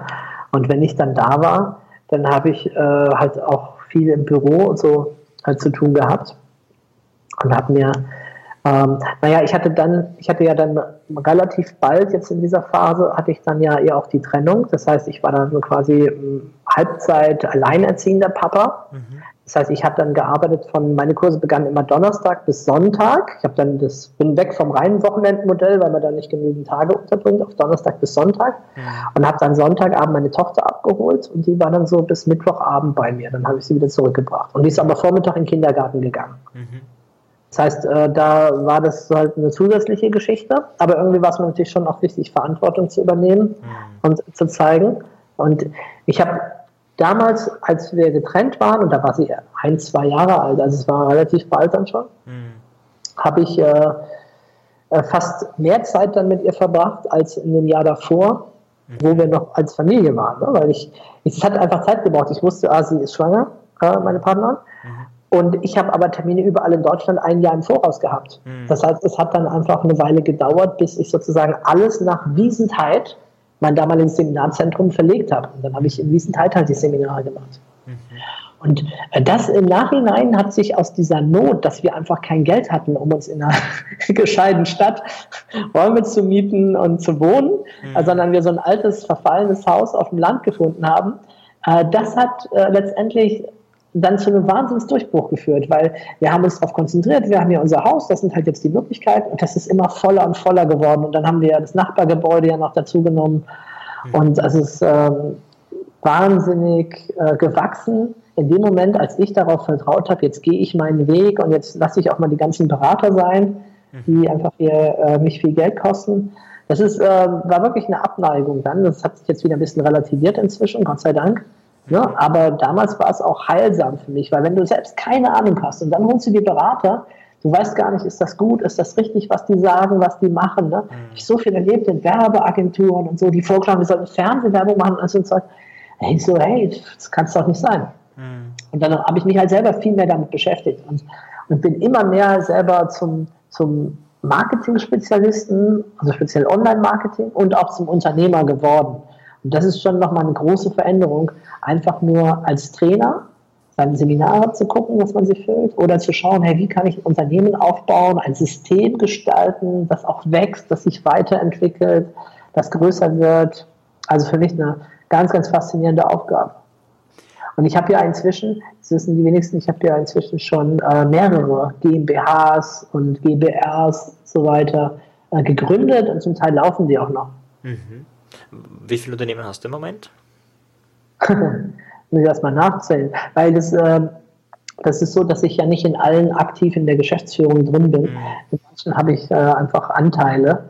Ähm, das äh, sind drei, vier, naja, nochmal vier Unternehmen. Und jetzt die reinen äh, nur Kapitalbeteiligungen zähle ich jetzt mal gar nicht. Mhm. Okay. Und vielleicht ganz kurz, wo war der Punkt, wo es aufwärts ging, also wo es nicht mehr darum ging, habe ich jetzt zu essen im nächsten Monat und baue ich Schulden ab, sondern wo es, wo ja, wo die Zahlen schwärzer und schwärzer geworden sind? also, also, also nach dem, äh, nach dem dritten Jahr ist das mhm. dann passiert. Ne? Also äh, da war es dann schon, fing es langsam an, äh, ins Positive zu laufen.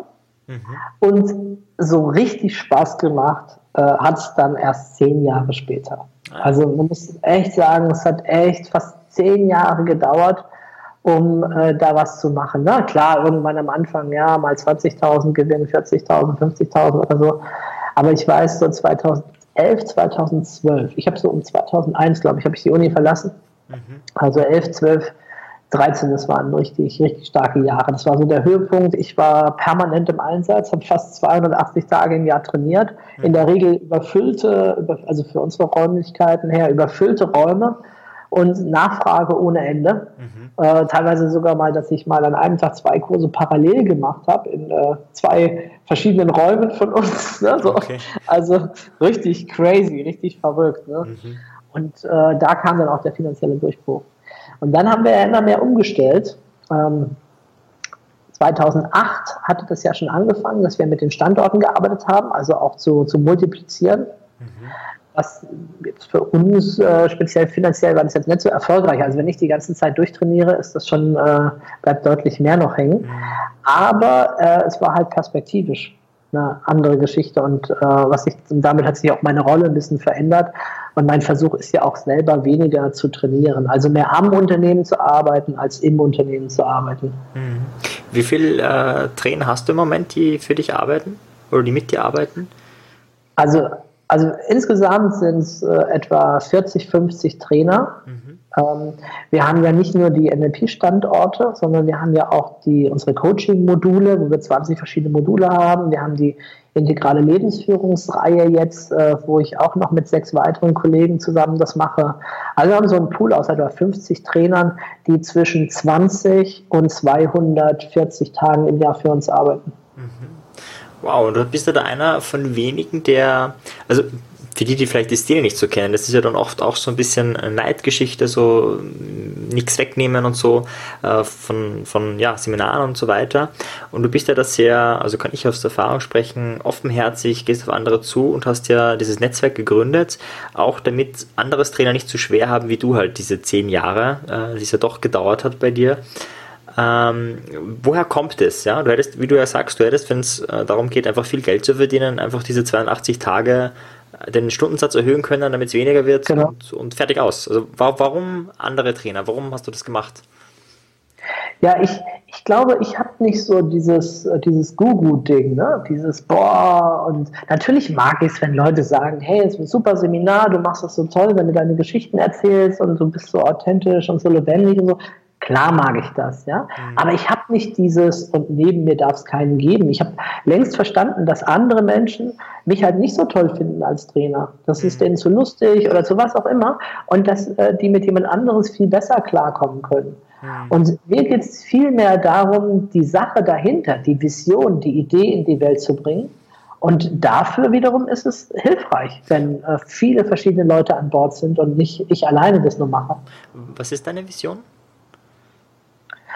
Eine Welt zu schaffen, in der Menschen einfach gerne leben, in der wir alle unsere Ressourcen nutzen können, in der wir, ich habe das vorhin schon ein bisschen angedeutet, ne, in der wir gemeinsam unsere Probleme und Herausforderungen angehen dass die Menschheit nicht das Ende ist von diesem Planeten, sondern die Intelligenz, die es wirklich schafft, hier das ganze Ökosystem äh, im Gleichgewicht zu halten und gleichzeitig äh, erfüllt und voller Freude und Wohlbefinden lebt. Mhm. Ich meine, wir haben einen extrem hohen Lebensstandard, aber viele Menschen sind nicht glücklich. Mhm. Viele Menschen fühlen sich nicht geliebt. Äh, viele Menschen haben nicht das Gefühl, ihre eigenen Talente der Welt zu schenken und zur Verfügung zu stellen, sondern sie haben eher das Gefühl der Pflichterfüllung, zumindest in ihren Jobs, um dann die wenige Zeit, die ihnen bleibt, irgendwie zu genießen mit Dingen, die vermeintlich schön sind, aber oft wird nicht mal das dann genossen, ne? der schöne Urlaub, das Wochenende, der Abend oder was auch immer, sondern das, da ist so viel mehr Potenzial in uns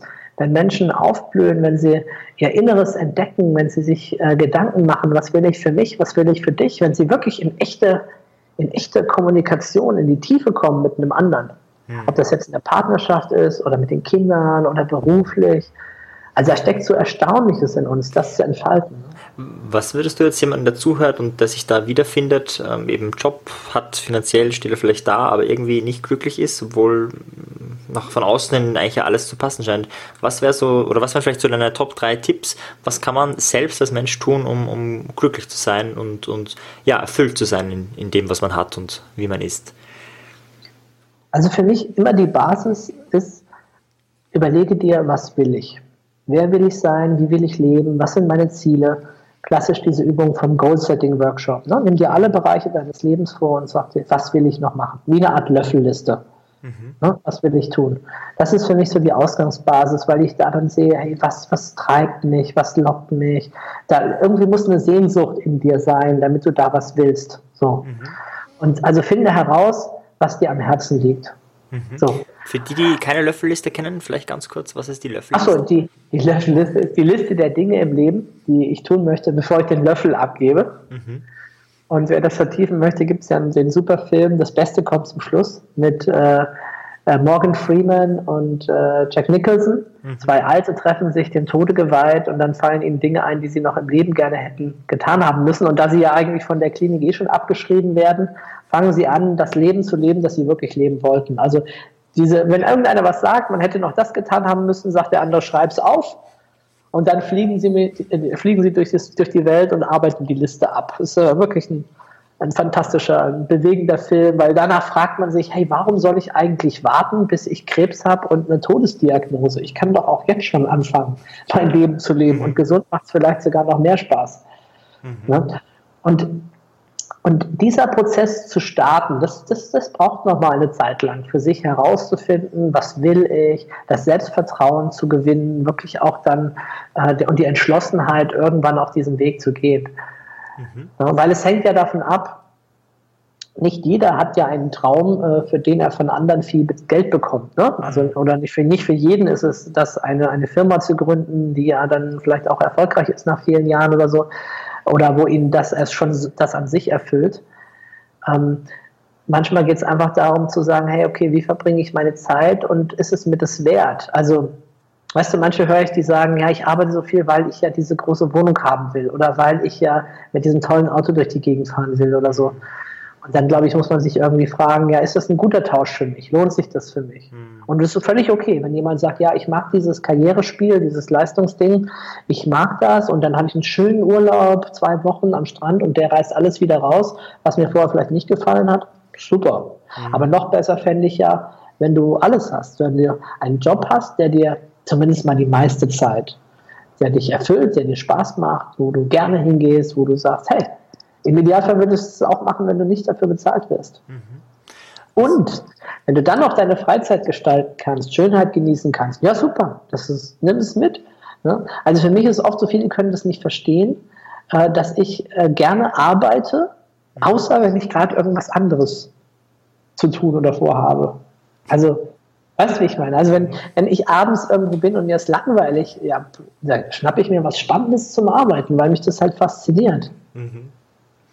Also früher, wenn ich nicht schlafen konnte, Entschuldigung, dann, dann, bin, ich, dann bin ich einfach aufgestanden und habe gearbeitet. Und, und, und davor in der Phase, als ich noch jünger war, da habe ich dann da gelegen, mich geärgert, dass ich jetzt nicht schlafen kann. Ja? Das ist ein mhm. Quatsch. Mhm. Wenn ich doch wach bin und mir alles signalisiert, hey, du bist jetzt hellwach, Adrenalin pur, ja, dann nutzt doch die Zeit, dann mach was. Mhm. Okay, also Schritt 1, wisse, wo du hin willst, hab eine klare Vision, hab ein klares Ziel für dein Leben. Mach vielleicht eine Löffelliste. Wie geht es dann weiter? Was sind mhm. deine mhm. weiteren zwei Tipps? Ja, wenn du das weißt, dann äh, schau, okay, was brauche ich, um da hinzukommen? Also wer muss ich selber werden? Welche Ressourcen in mir muss ich finden, aktivieren? Welche Gewohnheiten verändern? Das kann sein, dass ich eben nicht gleich den Sprung machen kann. Also manch einer ist vielleicht gerade in einer Lebenssituation, Studium kurz vorm Abschluss oder Ausbildung vorm Abschluss oder die Firma, in der man ist, wird gerade aufgelöst oder man zieht eh gerade woanders hin. Ja, wunderbar, kein Problem, dann kann man ja auch sofort neu starten mit dem. Wenn jemand jetzt aber irgendwo einen guten Job hat, also ne, ich bin jetzt mal ein bisschen verantwortungsvoll und er hat vielleicht eine Familie und er hat vielleicht ein Häuschen gebaut und so weiter. Ne? Und er sagt, boah, ich kann jetzt nicht gleich den Sprung machen in das, was ich gerne mache, vielleicht äh, einen Reiseblog aufmachen oder mhm. irgendwie sowas. Ne? Also ne, dann äh, bin ich nicht der Radikale, der sagt, dann mach es sofort, sondern dann bin ich derjenige, der sagt, dann bereite es doch vor. Dann fange an mit einer halben Stunde am Tag, die sich dann vielleicht irgendwann ausdehnt zu einer Stunde, zu zwei Stunden oder vielleicht am Wochenende. Bereite etwas vor. Wir leben in fantastischen Zeiten, die es uns ermöglicht, ganz, ganz viele Dinge auch ähm, online zu machen, nebenher zu machen, aus der Ferne zu machen, von zu Hause aus zu machen. Aber was es dafür braucht, sind einfach diese, diese inneren Eigenschaften und Fähigkeiten, die es zu entwickeln gilt. Mhm. Weil wenn ich mir am Tag, sagen wir mal, ich hätte so einen normalen Job von 8 bis 16.30 mhm. ja, vielleicht ein bisschen eine Anfahrt, sagen ich bin um 17 Uhr zu Hause. Ja? Mhm. Sind wir eigentlich, ruhe mich ein bisschen aus, esse was zu Abend, spiele mit meinen Kindern, aber irgendwann ist vielleicht 8 Uhr und alles ist soweit getan, was zu Hause getan werden muss, einkaufen, tralala. Mhm. Dann habe ich doch noch zwei, drei, vier Stunden, je nachdem, wenn ich halt jetzt viel Schlaf brauche. Und ähm, da kann ich mit diesen drei Stunden, kann ich doch was wahnsinnig Geiles starten. Mhm. Also, da kann ich, mhm. ja, da kann ich, da kann ich was, was machen und wenn ich das summiere zu einiger Zeit, dann wird das was Richtiges. Also da könnte ich was vorbereiten, da könnte ich mich mit Geldanlagen beschäftigen, je nachdem, was mich halt äh, interessiert. Ne? Also mal die Richtung einschlagen, um dann später, wenn es dann der Moment ist, um dann auch zu sagen, so, und jetzt, äh, jetzt mache ich das, jetzt wage ich den Sprung. Mhm. Jetzt bin ich bereit. Also es braucht manchmal so auch diese innere Bereitschaft, diese innere Reife, mhm. um dann den großen Sprung zu machen, um dann zu sagen, Mensch, äh, ich verändere jetzt meine Lebensumstände. Ich habe, was weiß ich, im Bereich Partnerschaft, ich habe alles getan, was immer ich tun konnte, aber es trotzdem, wir beide leben nicht glücklich zusammen, wir sind nicht erfüllt. Mhm. Jetzt mache ich den Sprung. Also manchmal gibt es halt äh, diesen Satz, ne, man kann nicht ähm, eine Schlucht mit zwei Sprungen überqueren. Ne? Manchmal muss man halt den einen Sprung machen, der einen auf die andere Seite bringt. Ne? Man kann, mhm. gibt so ein Poster, ne? da kann man nicht in der Mitte nochmal irgendwie Luft holen, um dann äh, weiterzuspringen, sondern man muss es halt mit einem Sprung tun. Man muss dann halt auch irgendwann sagen, okay, äh, die Beziehung erfüllt mich nicht, ich habe mhm. alles versucht, jetzt ist sie, jetzt beende ich sie, jetzt mache ich mich frei für Neues. Oder diese berufliche Beziehung, dieser Job ähm, erfüllt mich nicht, macht mich krank oder äh, Stress oder macht mir einfach keinen Spaß und ich weiß, wenn ich das noch zehn Jahre weitermache, dann wird es mich krank machen. Ich suche mir jetzt was anderes, was Neues. Mhm. Und, und, da kommen natürlich ne, so Eigenschaften wie positives Denken oder Hoffnung auf Erfolg. Da, da habe ich unendlich viele Geschichten gehört in den letzten Jahren von Menschen, die gesagt haben, sie wussten nicht, wie es weitergeht, aber dann kam etwas, was ihnen geholfen hat, was sie, was sie unterstützt hat weil sie sich vorbereitet haben oder, oder weil sie positiv gedacht haben oder, oder einfach Zufall? Oder wie? Ja, ich würde sagen, äh, das Glück des Tüchtigen. Ne? Wie sagte Bernhard Langer mal, da ist irgendwie sein Ball beim Golfspielen, ne? berühmter deutscher Golfer, der Bernhard Langer, als mal ein Ball von ihm auf dem Baum gelandet ist und er dann, und alle sagen, oh, jetzt ist er draußen und der ist dann auf den Baum geklettert und hat vom Baum aufs Grün geschlagen. Ja? Also hat also nicht mal einen Schlag verloren oder nur einen, ich weiß jetzt nicht genau, wie es war, und dann haben alle gesagt, boah, du hast aber ganz schön viel Glück gehabt. Und er sagte, naja, mir ist auch schon aufgefallen, je häufiger ich trainiere, umso mehr Glück habe ich. ja, okay. Und ja. ich glaube schon, dass da irgendwas ist, dass ein Karma oder, oder dass uns da die Kräfte der Anziehung oder wie immer du es nennen magst, mhm. ähm, die uns dann zu Hilfe kommen. Und selbst wenn es eine Weile eine Durststrecke gibt, Strecke gibt, sagen viele Menschen hinterher, aber ich bin trotzdem froh, dass ich das andere beendet habe, dass ich da rausgegangen bin, um wieder mehr ich selber zu sein. Mhm.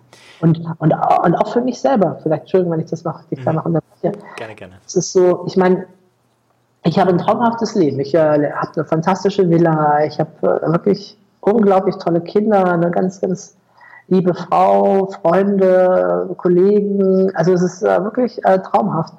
Und trotzdem könnte ich mir vorstellen, dass ich auch mit wesentlich weniger ein total glückliches Leben habe. Ich könnte mir vorstellen, eine kleine Wohnung neben der Bibliothek. Mhm. Ja, also wahrscheinlich eine, die man sogar von äh, Hartz IV bezahlen kann. Mhm. Ja, also weißt du, wie ich meine? Also das, das, da könnte ich auch glücklich sein. Das muss nicht, äh, es liegt nicht immer das in dem Geld und dem alles groß und so. Ne? Ich meine, klar, wenn man in diesem Spiel spielt, warum nicht zu sagen, hey komm, okay, jetzt erfülle ich mir vielleicht mal diesen Traum, diesen Wunsch. Aber das wahre Glück liegt vielmehr in uns selber, in dem, was wir mit den Möglichkeiten machen, die wir haben. Mhm. Und da würde ich gerne anhaken. Also woran liegt es, oder vielleicht anders gefragt, war das schon immer so, dass du sagst, hey, ähm, so eine kleine Wohnung, hat mäßig vielleicht, wäre ich schon immer glücklich gewesen oder hat sich das im Laufe der Zeit entwickelt? Also ich glaube, das hatte ich schon immer. Mhm. Das ist äh, dieses äh, Materielle, diese Dinge im Äußeren, äh, bedeuten mir nicht wirklich viel. Also ich meine, im Augenblick bedeutet für mich Geld ist eine Ressource, mit der ich meine Firma aufbauen kann, mit der ich mehr Menschen erreichen kann, mit der ich meine Vision verwirklichen kann. Hm. Ja? Also meine Frau, als wir uns im ersten Jahr, sie war schockiert, als wir eine Marketingmaßnahme gemacht haben und die kostete fünfstellig, da haben wir Briefe verschickt. Hm. Und sie fragte mich ja, was ist, wenn sich keiner anmeldet? Sage ich ja, dann ist das Geld halt weg. Ja, aber wir könnten doch von dem gleichen Geld in Urlaub fahren und das sind solche, das sind halt Unternehmer und wir haben eine Idee, die wir in die Welt bringen wollen, also müssen wir auch äh, was riskieren. Hm. Äh, okay, ne? und dann ist ja klar geworden, ah stimmt, wir haben einen ganz anderen Bezug zu Geld. Geld ist eine, ist eine Ressource, um bestimmte Dinge zu erreichen. Ich bin sehr, sehr sparsam. Also ich bin äh, wirklich, äh, auch heute noch, manchmal denke ich über meine eigenen Muster. Ja? Äh, zum Beispiel Na, das erzähle ich jetzt vielleicht auch nicht. Na, na, jetzt jetzt wird spannend. Jetzt wollen wir alles alle wissen. Ach, ach, das ist so ein banales kleines Beispiel. Ja? Ähm, ich wollte mir neulich mal Herr der Ringe anschauen. Ja? Das hatte ich so, an Silvester hatte ich formuliert, dass ich dieses Jahr mal wieder Herr der Ringe mir anschauen möchte. Und dann fiel mir auf, äh, dass in meinem äh, Amazon Prime äh, das gar nicht drin ist, die, das, was ich mir anschauen wollte. Und es kostete 2,99 Euro, sich den Film auszuleihen. Hm. Und dann habe ich gedacht, Moment, ich habe doch im Keller irgendwo noch eine alte VHS-Kassette. und dann habe ich wirklich 20 Minuten einen alten VHS-Rekorder rausgesucht. Ja, beim ersten hatte ich auch Bandsalat, habe dann noch einen zweiten gefunden und dann haben wir uns diesen Film angeschaut, so mit richtigen Rissen und mit so, wie das früher bei Videos war, wo man so auf dem Fernsehen was aufgenommen hat. Ja? Und ich dachte, das ist jetzt nicht wahr. Du machst hier drei Stunden ne? und du hast gerade ähm, mit einer kranken Mitarbeiterin, die schon so lange fehlt, hast du ihr schon 12.000 Euro bezahlt Gehalt, ohne dass mhm. sie einen Tag dafür gearbeitet hat. Mhm. Und jetzt machst du hier rum wegen 2,99 Euro. Mhm. Aber da habe ich auch noch zu lernen und zu wachsen, mhm. mir da diese Verhältnisse vor Augen zu bringen. Aber das verdeutlicht sehr schön, ne? so mein, mm, wie, wie ich da zu Geld stehe und wie Spaß ich da denke. Mhm.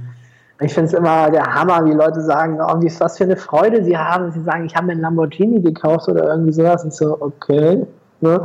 Oder als ich diese Villa gekauft hat und die ersten Gäste durchs Haus geführt habe, dann haben ja einige, kamen ja auch irgendwann drauf und sagten, boah, und äh, toll und, und großartig äh, und so weiter. Und ähm, ich hätte gesagt, ja, okay, aber das war eigentlich eher eine Kapitalanlage als, als irgendwas anderes. Ne? Also, ja. Mhm. Das ist, mhm. das ja. ist Frage von Lifestyle, von, von wie ich leben. Aber ich möchte es auch nicht verteufeln. Also wenn irgendjemand hier sagt, ich habe Freude an diesen Dingen, ich meine, dafür sind sie da. Mhm. Schöne Sachen. Ich habe nur, ich hätte sogar teilweise ein schlechtes Gewissen, ähm, wenn ich in dieser Villa alleine leben würde. Ne? Mhm. Einfach äh, Platz, Ressourcen. Aber ich finde, dadurch, dass wir es als Seminarzentrum haben, ist es einen ganz guten Zweck zugeführt. Mhm. Ja, vielleicht, ähm, also es gäbe jetzt so viel, was ich noch fragen könnte. Äh, es ist immer schwierig, was, welche Fragen streicht man. Aber eine Frage, die ich immer gern stelle, ist, was war dein größtes Scheitererlebnis im, in deinem Leben, was dich weitergebracht hat? Ja, also gut, das erste habe ich ja schon erwähnt. Das war wirklich diese Trennung und ich glaube, es war auch insgesamt das, das Wichtigste, was mich auf diesen Weg gebracht hat. Mhm. Ähm, danach würde ich sagen, ist es gar nicht mehr so ein Einzelnes, sondern es ist immer wieder ein, es gibt immer wieder Krisen, selbst wenn du denkst, du hast es schon geschafft. Mhm. Also für mich sind es vor allen Dingen damals persönliche Trennungen gewesen. Ich meine, ich war das gewohnt, ich bin 20 Mal verlassen worden ungefähr, mhm. äh, in jetzt einer Partnerschaft. Mhm. Ähm, okay. Und dann aber trotzdem, wenn du Kinder hast und äh, da ist die Trennung, das ist schon, das ist schon sehr hart, finde ich. Wenn du dann plötzlich deine Stiefkinder nicht mehr sehen kannst oder so. Mhm. Darf ich fragen, wie, wie war das damals? Wie bist du damals, äh, oder was hast du da auch mitgenommen? Was hast du daraus gelernt? Ähm, ja, wie du verlassen worden, also bist du damals verlassen worden oder hast du äh, deine Frau verlassen mit dem Kind? Nee, nee, also sie ist gegangen. Mhm, okay. Ähm, ja, wie gesagt, es stand so 1 zu 20. Also mit dem Schlussmachen selber habe ich nicht so viel Erfahrung als andersrum mit dem Verlassenwerden. Mhm. Und äh, was für mich damals eine wichtige Lernlektion war, war, äh, vertraue nicht so sehr darauf, dass du morgen irgendwann gute Tage haben wirst oder dass eine gute Zeit da ist, sondern genieße heute, genieße den nächsten Tag, weil du weißt nicht, ob sie in einer Woche, in einem Monat, in einem Jahr noch an deiner Seite ist. Mhm. Also genieße lieber jetzt heute, hier und heute die Zeit und die Beziehung. Und das ist was, was äh, später für mich total wertvoll war, weil ich dann auch viel leichter damit umgehen konnte, wenn Menschen in meinem Leben waren und sie sind wieder gegangen. Mhm. Sei es, äh, ne, weil wir uns getrennt haben oder sei es auch, weil jemand gestorben ist oder so. Dieses, dieses Loslassen können, dieses wissen können, lebe den Tag heute, lebe ihn großartig. Und das ist das, was du tun kannst. Mhm. Du kannst nicht, ähm, es, ist, es ist Gnade, wenn du morgen in einem Monat, in einem Jahr noch mit dieser Person zusammen bist, dann freu dich darüber und dann genieße es. Aber, aber heute ist das, was du beeinflussen und was du gestalten kannst. Und wenn du weißt, wenn du nicht mehr weißt, ob nächste Woche du einen Brief in deinem Postkasten findest oder einen Anruf bekommst oder so, puh, was willst du dann machen? Ne? Du willst ja nicht verzweifeln. Also das war für mich, das war für mich ein ganz markantes äh, Lernerlebnis. Und auch heute, wenn ich mit jemandem zusammen bin, es gibt ja Menschen, die sind dann dauernd in der Zukunft, die sind dann schon wieder woanders. Das bin ich beruflich auch, aber nicht so sehr in solchen privaten Begegnungen. Mhm. Da ist hier und jetzt die Zeit, jetzt ist der Moment, jetzt ist der Abend, das ist die unsterbliche Nacht. Mhm.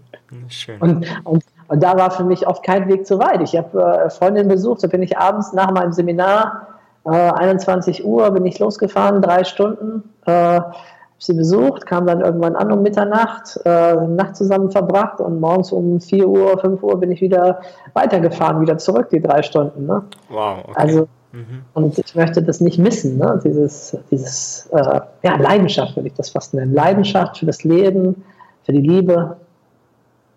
Mhm.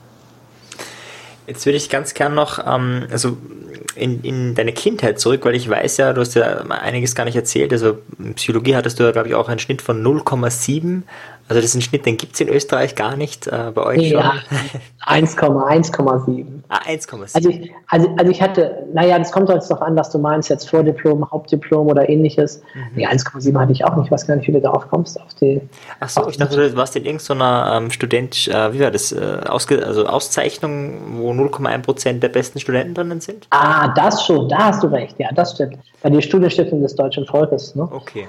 Ah, genau. Nee, ich habe ja mein, äh, mein Vordiplom in drei Semestern gemacht. Mhm.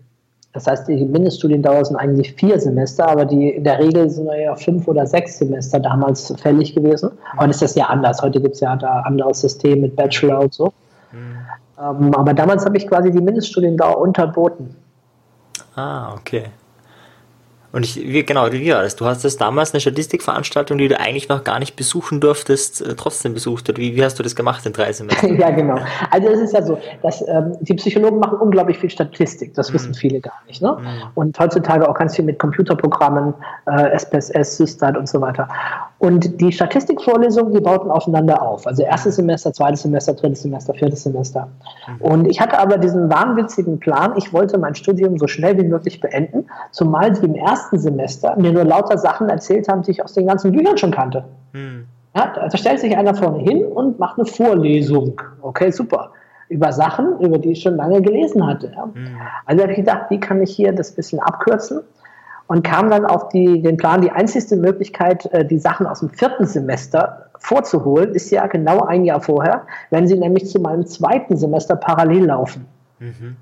Und dann habe ich im zweiten Semester also schon quasi die Scheine vom vierten Semester mitgeschrieben, also Klausuren geschrieben und so. Mhm. Und äh, das hat natürlich keiner kontrolliert, ob das überhaupt so zulässig ist, weil welcher Verrückte setzt sich in eine Statistikklausur, die er noch gar nicht schreiben darf. Ne? Also mhm.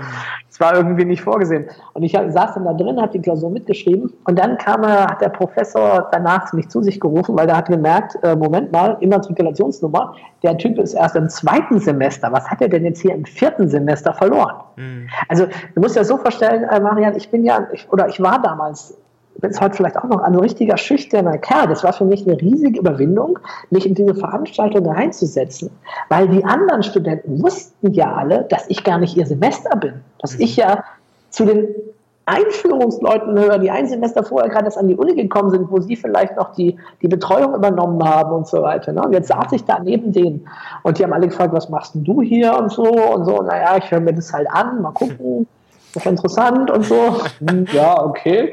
Und dann plötzlich tauchte ich auch bei der Klausur auf. Ne? Und äh, ich bin damals in, zu meinen Klausuren in der Regel mit Anzug und Krawatte hingegangen. Oh, okay. Einfach so für mich Selbstdisziplin. Hey, jetzt geht's um was. Mhm. Und ich habe so eine gute Klausur geschrieben, dass er gefragt hat, äh, ob ich nicht bei ihm am Lehrstuhl anfangen möchte. Also ich war, ich glaube, drittbester von diesem Jahrgang, also mhm. wohlbemerkt ein Jahrgang über mir, die alle schon äh, zwei Semester weiter waren. Mhm. Und dann habe ich angefangen, meinen ersten Trainerjob zu bekommen, nämlich als Tutor für Statistik an der Uni. Mhm. Und fortan habe ich quasi den Erstsemestern äh, dann quasi äh, Statistik beigebracht, quantitative Methodenlehre. Mhm. Hervorragend. Und ich habe dadurch, dass ich diesen Schein hatte, es war quasi der einzige Schein, den man nur im vierten Semester machen konnte. Alle anderen Scheine hatte ich schon vorgeholt, da, da konnte man sich halt aussuchen, in welcher Reihenfolge man die macht. Also hatte ich die mhm. alle schon parallel gemacht, im ersten und im zweiten Semester mhm. und im dritten. Und habe dann äh, mein, mein Vordiplom vorgezogen und alle sieben Prüfungen äh, nach dem dritten Semester gemacht. Mhm. Und das war schon zum Lernen ziemlich hart, weil das sind ja jetzt nicht so kleine Prüfungen wie in der Schule oder so, sondern das sind schon äh, jedes Fach an sich äh, hat schon ein paar tausend Seiten äh, zu lesen und zu verstehen. Mhm. Und ich habe die aber alle sieben mit 1,0 gemacht. Vielleicht war das das, was bei dir in Erinnerung war. Genau. Ja, ich hatte nämlich äh, verschiedenste äh, Übungsgruppen und mit denen ich das äh, auch gelernt hatte und weil eine hatte ja nicht das, eine hatten ja nicht das gleiche Fach wie ich. Ich musste ja verschiedene äh, Studenten haben, die dann auch die Fächerkombination so hatten, oder zumindest einen Teil der Fächerkombination so hatten wie ich. Mhm. Ähm, ja, und das war dann sensationell. Und so habe ich dann äh, mein Diplom, mein Vordiplom schon nach dem dritten Semester äh, bekommen. Mhm. Und war danach dann nicht mehr so viel an der Uni. Also also schon noch, aber ich habe dann äh, meine Firma gegründet, ich habe dann Tony Robbins Seminare besucht, mit Kienbaum war ich unterwegs, also mhm. ich hatte dann äh, viele praktische Dinge auch zu tun. Das, das hört sich jetzt für viele vielleicht so an, boah, er hat einfach eine Wahnsinnsdisziplin und das kann ich nicht, das bin ich nicht. Woher kommt diese Selbstdisziplin? Also wann war das das erste Mal da? Wie, wie hast du das entwickelt? Also ich glaube tatsächlich, dass Selbstdisziplin der, der absolute Schlüssel ist. Und es ist jetzt aber auch nicht so, dass mir das immer leicht fallen würde. Ne? Mir fällt es äh, manchmal genauso schwer irgendwie. Aber ich, mit je mehr Übung wir haben, je mehr wir trainieren, umso besser werden wir. Und das ist so die Frage, wann wir anfangen. Und ich, ich glaube fast, äh, dass ein Teil davon habe ich schon in meiner Jugendzeit äh, durch Sport, durch die Hobbys bekommen. Mhm. Hatte ähm, schon immer sehr vollen Terminkalender mit vielen verschiedenen Aktivitäten, ne, Musikinstrument und Pfadfinder und Fußball und Schach. Mhm. Ich glaube heute, dass Schach, äh, weil das war so das, was ich dann auch wirklich leistungsmäßig betrieben habe, ich habe ja mal in der deutschen Jugendnationalauswahl gespielt und so Hessenmeisterschaften und deutsche Meisterschaften und solche Sachen. Und ähm, da habe ich früher sehr, sehr viel trainiert, habe mir meine eigenen Trainingspläne gemacht und habe die auch wirklich eingehalten. Ich meine, es hat Spaß gemacht, aber trotzdem war es irgendwie auch diszipliniert. Mhm. Also ich glaube, das ist auch der Wert der Erziehung. Wenn heute Kinder Sport machen oder Musikinstrument lernen, ist das fast wichtiger, dass sie dabei Disziplin lernen, mhm. als der eigentliche Wert der Tätigkeit. Mhm. Wie alt warst du da, wie du Schach begonnen hast? Ich war relativ spät, ich war zwölf, meine ich. Okay. Und das also, mit zwölf Jahren hast du schon Trainingspläne gemacht? naja, sagen wir es mal so, am Anfang war ich erstmal im Verein, dann habe ich gemerkt, es gibt da Turniere, Wettkämpfe, habe mich langsam hochgearbeitet mhm. und habe dann gemerkt, nach ein, zwei Jahren, also vielleicht so 14, 15, als ich so in den oberen Ebenen gespielt habe, gemerkt, oh, hier komme ich jetzt nur weiter, wenn ich nochmal einen richtigen Sprung mache, weil sonst, mhm. da gibt es Freaks, die sind einfach so gut, äh, da muss ich mehr machen. Und dann äh, fing ich tatsächlich an, auch richtig mit Büchern zu trainieren. Und im Schach kann man halt sehr viel auch für sich alleine machen. Mhm. Das hat mich wahrscheinlich echt geprägt als Autodidakt. Mhm. Also ich glaube heutzutage, es ist, heute ist es fantastisch für Autodidakten, weil die Welt voll ist von Informationen und Strategien. Mhm. Podcasts, YouTubes. Es gibt so viel da draußen, Bücher, die Zug, auf die man Zugriff hat. Und das meiste auch noch kostenlos. Das ist ein ein Wahnsinn, wenn man das kann, wenn man sich hinsetzen kann und ein Buch lesen kann und es versteht, es für sich zusammenfasst und dann irgendwie in Handeln umsetzt. Mhm. Hammer. Hammer. Würdest du das auch als eines deiner Erfolgsrezepte sehen, also dass du so früh gelernt hast, nicht nur selbstdiszipliniert zu sein, sondern eben auch autodidaktisch zu lernen? Absolut, absolut. Also heute ist oft sogar so, jetzt mache ich mal Anti-Werbung für mich, okay. dass äh, wenn man, dass wenn ich die Wahl habe, ein Seminar zu besuchen oder ein Buch zu lesen, ich bei ganz vielen äh, Dingen ein Buch lese oder einen Videokurs mir hole. Mhm. Ähm, das hängt ein bisschen vom Thema ab. Ich denke, NLP, deswegen mache ich das natürlich auch, ist was schon, was man sehr interaktiv macht, was man in mhm. Übungen macht mit anderen, was man erleben muss. Ne? So ein Rhetorikseminar ist es auch mal ganz gut, wenn man von außen das Feedback bekommt. Ne? Also da, das ist schon einfach hilfreich, da wirklich ein Seminar zu haben, weil da brauche ich andere Menschen. Aber wenn es zum Beispiel um Online-Marketing geht, ganz ehrlich, also ein gutes Videokurs, den kann ich mir immer wieder anschauen, kann zurückspulen, kann nochmal genau gucken, wie hat das denn gemacht.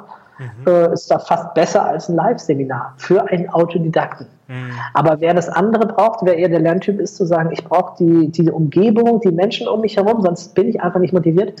Klar, stellt sich natürlich diese Frage gar nicht. Mhm. Also das eine ist, äh, Marian, das eine ist für mich das Lesen und das, das andere ist aber die Fähigkeit, vom Lesen zum Handeln zu kommen, das mhm. Umsetzen. Und das hatte ich auch, viele, viele Jahre hatte ich das gar nicht. Ich habe viele Jahre einfach gelesen, gelesen, gelesen, gelesen, wieder vergessen, wieder vergessen, wieder gelesen, vergessen, gelesen, vergessen. Und irgendwann fing ich an, anders zu lesen. Irgendwann fing mhm. ich, fing ich an, so zu lesen, wie kann ich das jetzt anwenden und umsetzen. Mhm.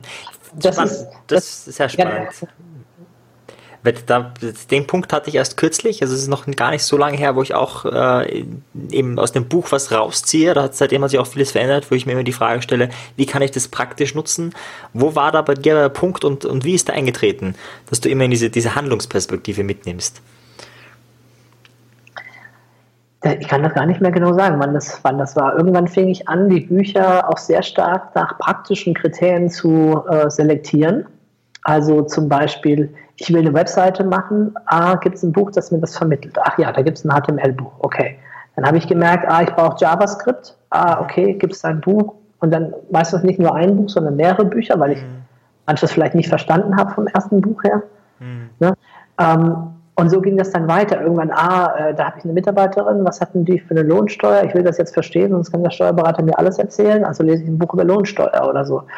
Ähm, oder jetzt gerade geht es darum, für mich ein neues Unternehmen wieder zu gründen. Und da habe ich äh, zum ersten Mal, das habe ich vorher nie gebraucht, mich mit Finanzierung zu beschäftigen. Aber du liest natürlich ganz anders, wenn du gerade dein Mega-Unternehmen gründen willst, deine neueste Idee in die Welt bringen willst, äh, dafür äh, ein paar hunderttausend Euro gerne Finanzierung hättest. Und äh, du weißt, dieses Buch gibt mir die Antwort darauf. Das ist der Schlüssel zu der Verwirklichung. Mhm. Das ist ein völlig anderes Lesen als äh, einfach nur, ach ja, ich könnte mich ja mal informieren, allgemein bilden. Mhm. Zu deinem Thema, wo wir gerade bei Büchern sind, welche Top, also was sind die drei oder vielleicht fünf besten Bücher, die du empfehlen würdest im Bereich Selbstoptimierung und NLP?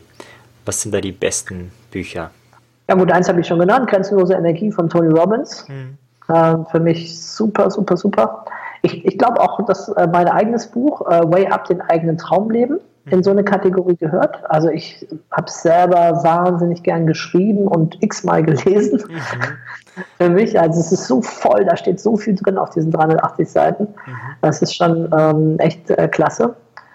Und ähm, ja, jetzt muss man gucken. Ähm, ha, du hast drei gesagt, aber also was mir sehr gut gefallen hat, war Seelengevögelt vom mhm. Veit Linder. Das ist mhm. vielleicht ein Tipp, den du nicht von jedem bekommst. Mhm. Ähm, das hat mich einfach gepackt als Mensch und ich habe das äh, gerne gelesen. Ist auch gar nicht so umfangreich, so dick. Ähm, wenn es jetzt darum geht, zu arbeiten an sich selbst, sich zu entwickeln und für einen ganzheitlichen Lebenserfolg, dann würde ich sagen, äh, integrale Lebenspraxis äh, von Ken Wilber und anderen. Mhm. Ken Wilber hat ja sehr viele Bücher geschrieben, die meisten sind nicht einfach zu lesen, aber integrale Lebenspraxis, ähm, das ist ein monumentales Werk. Also das ist gut lesbar, es ist aber sehr umfangreich. Man muss ja nicht alles auf einmal lesen. Mhm. Und ich habe danach die Welt mit anderen Augen gesehen und verstanden. Und es sind auch viele Übungen drin, also Körperübungen, Übungen für den Geist, äh, Schattenübungen, also für alle Bereiche des Lebens und sehr viel erklärt. Wem das zu dick ist und er sagt, ich habe noch keine Ahnung von diesem integralen Denken, mhm. den äh, empfehle ich das, ähm, das kleinere Buch von Ken Wilber, was jetzt rausgekommen ist. Ähm, ich überlege jetzt gerade, wie es heißt. Hm integrale Vision, glaube ich. Also es ist ähm, eines der, ich habe das Cover vor mir. Na, ich glaube, ich glaube, es heißt integrale Vision, aber ich kann es auch gerne noch mal schnell nachgucken. Mhm. Kann ich denn da unten in die äh, na, reinschreiben in den, in den Text, damit wir es auf jeden Fall genau haben. Genau. genau. Okay, ja, fein. Das heißt, das waren die Bücher und dann die Umkehrfrage, also wir wissen ja, also man kann eine Abkürzung nehmen, indem man sich Vorbilder nimmt. Ein Vorbild hast du ja schon genannt, Anthony Robbins. Äh, Gibt es weitere Vorbilder, die dich auf deinem Weg inspiriert haben? Kann auch schon sein als Kind, das kann ja auch oft der eigene Großvater sein. Äh, welche Menschen haben dich inspiriert, äh, dein eigenes Leben zu leben, so wie du es jetzt lebst? Ja, also ich habe gerade nachgeschaut, äh, Integrale Vision von Ken Wilber. Ähm, ja. Gibt es als kleines praktisches Buch. Ja, und Ken Wilber ist auch einer, den ich hier nennen würde. Natürlich niemand, den ist es nicht so, dass ich den als Kind kannte, überhaupt nicht. Den habe ich erst äh, sehr viel später entdeckt. Und das ist auch mehr ein intellektuelles Vorbild für mich, ne? Im Sinne von, boah, was der sagt, ist so schlau und ich verstehe das. Es ist so cool, sich damit einfach zu beschäftigen und das, das zu machen. Ähm, meine Kindheitsvorbilder, das waren nie reale Personen. Das waren äh, Science-Fiction-Figuren, das waren Fernsehhelden, allen voran natürlich Winnetou und mhm. Captain Future, ne, die beiden Helden meiner Kindheit. Mhm. Also Robin Hood fand ich auch immer klasse. Ne? So. Mhm. Sorgt für eine bessere Verteilung mhm. des Geldes und so. Mhm. Jetzt nicht so sehr das Illegale, aber mehr so dieses, naja, so mhm. als, als, als Filmhalter, als Held. Ja, und dann später kam so ähm, Hermann Hesse, habe ich schon gesagt, als, als Autor habe auch immer lieber Schiller gemocht als Goethe. Ich weiß auch nicht, da hatte ich einen anderen Zugriff darauf, auf mhm. den. Und, ähm, und dann von dem Psychologen C.G. Jung, also mhm. Karl Gustav Jung, war für mich immer viel bedeutender als Sigmund Freud, ne? obwohl mhm. ja Freud ja eigentlich der, der Vater ist, wenn du es so willst, aber diese Archetypen von Jung, diese, der Prozess der Individuation, der, der inneren Reife, des Wachsens, des sich verändern, das hat mich so fasziniert, schon, schon mit 16 Jahren damals. Äh, faszinierend. Ja, dann ähm, Osho oder auch Bhagwan genannt. Mhm. Weil mich unglaublich fasziniert hat. Jetzt weniger diese Geschichte mit den Rolls-Royce und so weiter, sondern mehr die Geschichte, der ist ja eigentlich Philosophieprofessor. Mhm. Er ist Philosophieprofessor und hat, finde ich, eine Philosophie entwickelt, die das Leben von Millionen von Menschen praktisch verändert hat. Mhm. Also das kann man von, von vielen bedeutenden Philosophen, finde ich jetzt so gar nicht sagen. Also, also, dass sie jetzt wirklich eingreifen, in wie wir unsere Beziehungen führen, wie wir leben und was wir machen. Mhm. Und ähm, das, das hat mich schon sehr, sehr fasziniert. Jetzt gerade aktuell ähm, ist äh, Elon Musk für mich auch ein ganz, ganz starkes, inspirierendes Vorbild. Ja, äh, Musk hat ja äh, PayPal mitbegründet, verkauft und dann jetzt äh, Tesla gegründet, Elektromobilität, Solar City, also mhm. Sonnenenergie nutzbar machen und SpaceX ein privates Weltraumunternehmen. Mhm. Und was er für Visionen gerade hat und raushaut, das finde ich schon der Hammer. Auch wenn es eben sein Umfeld nicht immer leicht macht und äh, da man vielleicht und manche auch vielleicht unterschiedlicher Meinung sind. Aber ich finde es schon toll, jemand, der so konsequent Visionen umsetzt, die die Welt verändern. Und wenn man sich überlegt, dass unsere Autos wahrscheinlich zum Großteil auch dank ihm bald wirklich mit Elektromobilität fahren, dass die deutschen Automobilfirmen jetzt gerade gezwungen werden, da mit großen Schritten voranzugehen, dass er sogar die Patente freigegeben hat dafür. Also das finde ich für unsere Umwelt, für unseren Planeten, das ist schon eine gigantische Vision. Mhm. Und wenn er dann die Frage stellt, wie können unsere Autos fahren und gleichzeitig nicht nur neutral sein, sondern sogar die Umwelt noch verbessern, während sie fahren. Eigentlich ein geiler Gedankengang, ja. Also von wegen, wir haben hier Dieselskandal und, oder Abgasskandal und und, und da denkt einer nach, wie die Autos fahren und die Umwelt besser machen. Nicht nur, wie wir das reduzieren können, den Schadstoffausstoß. Mhm. Äh, Finde ich faszinierend. Ne? Oder, oder jetzt diese Idee mit dem Hyperloop äh, von München nach Hamburg in einer halben Stunde. Mhm. Das wird natürlich für, für viele Menschen das Leben äh, ganz, schön, ganz schön verändern. Mhm. Alles finde ich schon ähm, sehr beeindruckend, was es ähm, für Giganten auf unserem Planeten gibt, mit denen wir leben. Achso, wer mich auch beeindruckt hat äh, sehr, ist äh, Mahatma Gandhi. Mhm.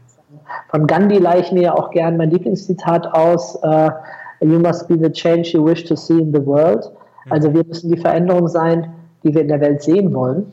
Mhm. Ähm, der einfach, dieser, diese, ich kenne diese Verfilmung ne, mit Ben Kingsley, irgendwie mhm. drei Stunden, wo er da als kleiner Mann wirklich es schafft, dass die indische Besatzungsmacht äh, den Indern ihre Freiheit zugesteht und das völlig gewaltlos. Also für mich extrem beeindruckend. Mhm. Mhm. Ja, das ist ja jetzt eine, eine lange Liste, wo man sich jetzt an Biografien durcharbeiten kann. Vielen Dank. Also das ist hier für jeden was dabei. Absolut, ähm, die lohnen sich auch. Die lohnen sich wirklich. Ja. Absolut, ja. Ja, jetzt würde ich, äh, sind wir langsam gegen Ende hin. Jetzt würde ich noch gerne wissen, ähm, was ist so deine Vision für die Zukunft äh, in deinem Leben, in deinem Unternehmen? Was willst du in den nächsten Jahrzehnten verwirklicht sehen? Also als erstes, ausgehend von dem, wo wir gerade stehen, ist, ähm, dass wir gerne diese NLP-Welt machen wollen, beziehungsweise wir haben es schon ausgedehnt auf Coaching. Das heißt, wir stellen eine riesige Plattform zur Verfügung, wo wir alles anbieten, was es gibt zu NLP, als, als Video, als Audio, als Text, so richtig schön, dass man einfach sagen kann, okay, ich will mich verändern oder ich will Coach werden, ich will irgendwie Tools, ich brauche Tools, ich kann da hingehen, ich kann das, kann das für mich abrufen. Mhm. Ja, das ist, das ist das eine. Also ähm, damit möchte ich vor allen Dingen die Coaches in der Welt unterstützen und das Thema Persönlichkeitsentwicklung voranbringen. Und ist es eine Art Online-Kurs oder wie, wie kann man sich das vorstellen? Stell dir das einfach so vor, wie einfach nur wie eine Webseite. Das, was sonst in einem Kurs ist, findest du dort alles frei zugänglich, durch Hyperlinks verknüpft. Du musst dich nicht einloggen oder irgendwas anderes machen, sondern du kannst da einfach gehen. Ich meine, wir haben ja jetzt schon tausende von Seiten online. Mhm. Wir werden die halt, sind gerade dabei, die kriegen ein schöneres Layout, schöneres Aussehen und, und das habe ich jetzt vor, in nächster Zeit einfach noch viel mehr Videos auch dazu zu machen. Kleine Clips, die das erklären, weil doch viele Menschen irgendwie lieber Videos sich anschauen, als das lesen. Und, und genau, und du kannst es dann auch als Kurs quasi betrachten. Dann brauchst du so eine Anleitung, mhm. äh, heute das, dann das, dann das. So kannst du die Lektion in Reihenfolge bringen. Du kannst sie aber natürlich auch einfach nach, äh, nach Lust und Laune dich da durchklicken. Weiß man schon, wo man das findet? Also ich werde es auf jeden Fall verlinken, sobald es online ist, äh, im, im, in der Beschreibung, im Beschreibungstext. Aber gibt es schon irgendwie ein Hashtag, irgendwas, wo man das dann, falls man danach suchen will, das findet? Ähm, ja, ich, ich gebe mal parallel ein, ob man das auch schon findet hier. Ähm, einfach Landsiedel Coaching Welt oder so. Äh, Coaching Welt. Genau, das gibt es auch schon, also einfach bei Google und äh, mhm. der, der Link ist einfach lanzi-seminare.de slash coaching-welt. Mhm. Das sind so die ersten, na, wie viele Seiten haben wir schon? Vielleicht 100 Seiten oder so haben wir schon. Aber da wird jetzt halt intensiv gerade dran gearbeitet noch.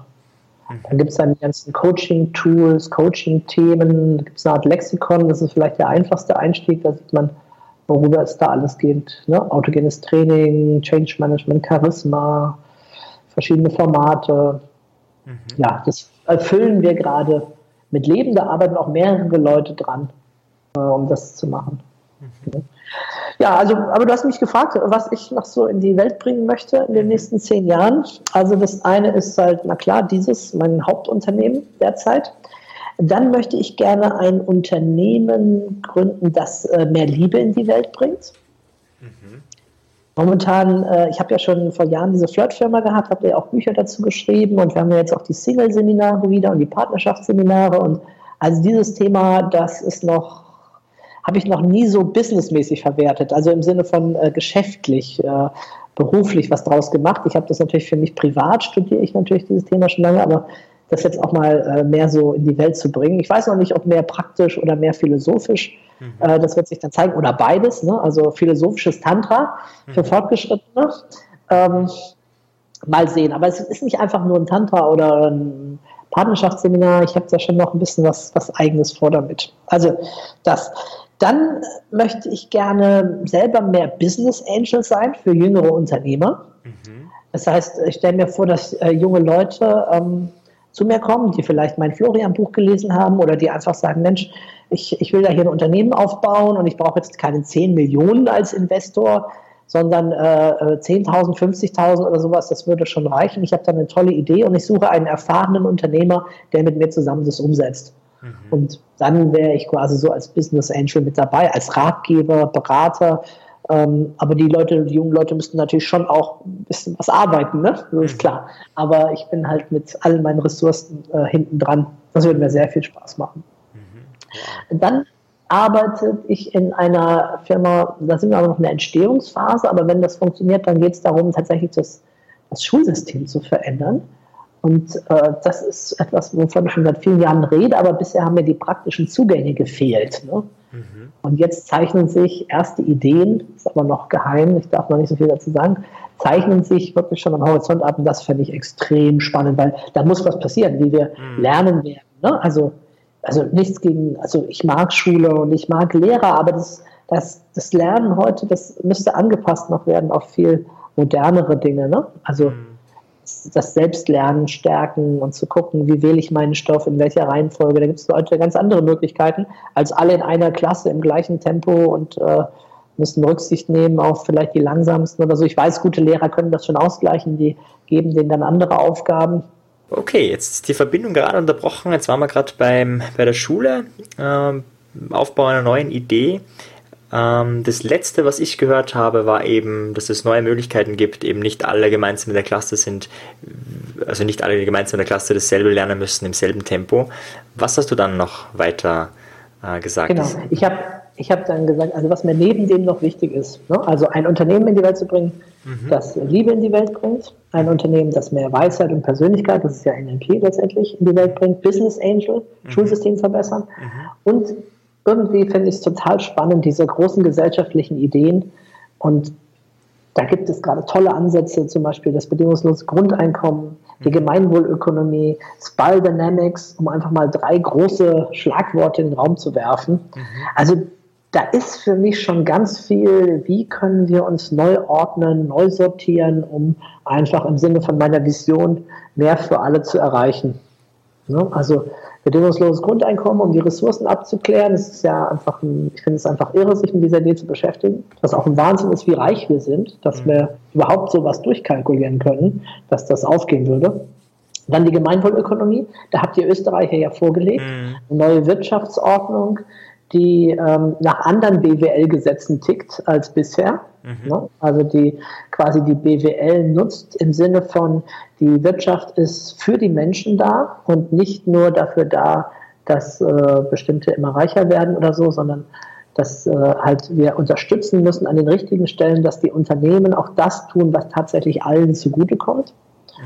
Und äh, Spy Dynamics als ein Modell, was dieses beschreiben kann anhand von von Werten, wo entwickeln wir uns hin? Richtung der gelben Ebene, Richtung der Ebene, wo es darum geht, dass wir eben das Ganze systemisch betrachten, dass wir uns um die, den ganzen Planeten kümmern und nicht nur lokale Lösungen haben, die dann äh, nur kurzfristig von Dauer sind, dass wir langfristig und nachhaltig anfangen zu denken. Mhm.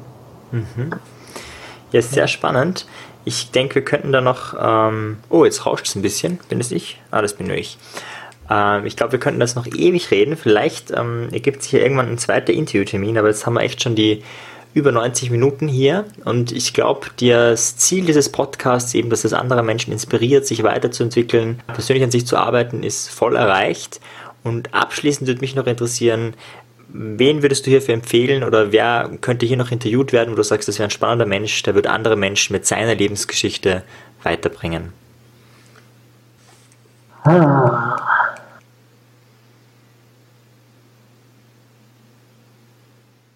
Die Frage ist, ob du an die rankommst. Also mhm. äh, Götz Werner fände ich natürlich super spannend. Mhm. Ja. Ähm, Götz Werner, super spannend. Oder ähm, einen habe ich dir ja schon genannt, Gabriel Schandl, mhm. der ich bei Tony Robbins Seminaren kennengelernt habe. Mhm. Auch ein ganz sympathischer Trainer, auch aus Österreich. Mhm. Den kenne ich von den Top 100 und eben aus diesem Robbins Seminar. Ähm, aber wer wäre denn noch so irgendwie so ein bisschen ganz anders wieder? Hm.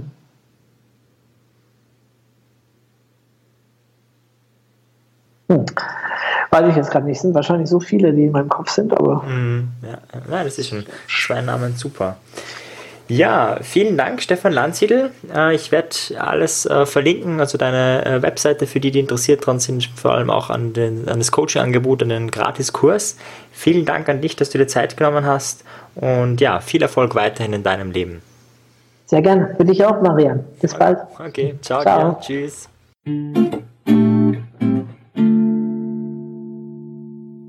So, ich bin's nochmal ganz kurz. Wenn dir die Folge gefallen hat, dann gib am besten eine Bewertung ab bei iTunes.